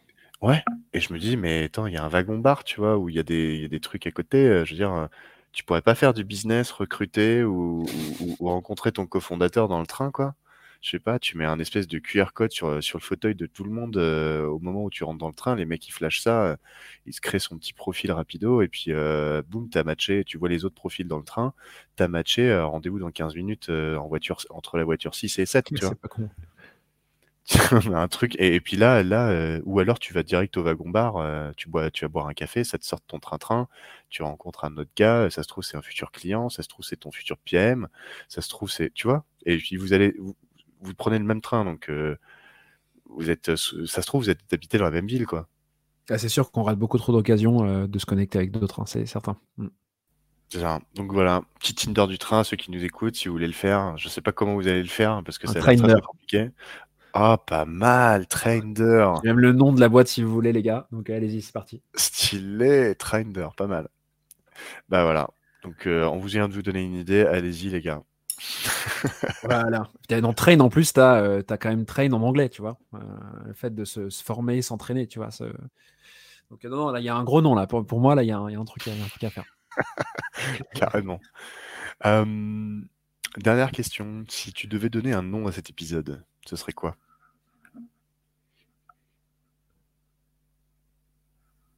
Euh, C'est une bonne question, ça. Euh, heureusement que je t'ai demandé s'il y avait des trucs à préparer. Euh, On a parlé de comment t'amènes un produit au succès. On a parlé de faire comprendre son métier. On a euh, parlé de, de product manager qui est différent d'un chef de projet. On a parlé de parler à ses utilisateurs sans biais, de tech, de design, de business. On a parlé des boîtes product driven, boîtes euh, sales driven, des écarts de en référence, fait, des toi. méthodes, des outils, des pain points, de l'audience, du discovery, de l'école de product management, de coaching, de mentorat, d'empathie, polyvalence, curiosité, product board, de tout un tas d'outils. Et ensuite, on a parlé de Trender. de trainer. Eh ben, écoute, moi, je pense qu'il y a un terme très philosophique qui, est, qui qualifie très bien le, le métier de product et qui qualifie très bien ce qui s'est passé aujourd'hui. C'est le carrefour. Voilà comment j'appellerais cet épisode, le carrefour. Nice. Juste le carrefour, Juste le, le carrefour avec Timothée Frein. Voilà, parce que tu vois, nous, on vient du- d'univers différents, on s'est rencontrés sur cet épisode. Euh, le métier de product, c'est ni plus ni moins qu'une intersection de plein de professions. Et puis, euh, bah, quelque part, euh, on a quand même fini sur, euh, sur une rencontre dans un train, tu vois. Donc, donc, je trouve quand même que le carrefour, ou l'intersection, si tu as envie, euh, c'est euh, voilà, c'est c'est un, c'est un très bon, c'est un très bon euh, titre. Et si tu as envie de le titrer comme ça et que ça passe pas, bah, essaye de mettre entre parenthèses, on parle product. Le carrefour, entre parenthèses, on parle product, parce que sinon les gens vont pas comprendre. Ils vont croire qu'on parle d'un géant euh, du retail. Euh, c'est comme tu veux. C'est toi qui décides, c'est pas moi. Écoute, tu m'as, tu m'as menti en me disant qu'il n'y avait pas de préparation. Moi, je t'ai trouvé un terme euh, spontané qui me semble bien convenir, donc Je allons-y. t'ai- je t'ai pas menti sur euh, il n'y a pas de préparation. Je t'ai- dit que tu auras toutes les réponses à toutes les questions que je te poserai. Après, euh, après six minutes de latence. Oh, T'inquiète pas, il n'y aura pas de montage. hein. C'est nature peinture. Aucun problème avec ça. Cool. Ouais, Bah, Donc du coup, le carrefour entre parenthèses. Et ben euh, ouais, le carrefour entre parenthèses, euh, the future of euh, the future of product. Yes, Future of Product. Parfait. Nickel. Avec Timothée Frein, euh, PM, euh, PM coach, PM mentor. Ouais, je sais pas comment on peut appeler ça. euh, honnêtement, c'est un vrai problème de mettre un terme sur euh, un titre qui résume tout. Mais euh, écoute, ça, ça me va bien si tu, si tu vois comme ça. Ça me va. Ok, cool. Et bah écoutez, euh, l'épisode euh, est terminé pour aujourd'hui. Merci d'avoir écouté cet épisode jusqu'au bout. Si vous voulez soutenir ce podcast et faire en sorte qu'il continue d'exister, partagez-le à vos contacts et partout où vous pourrez.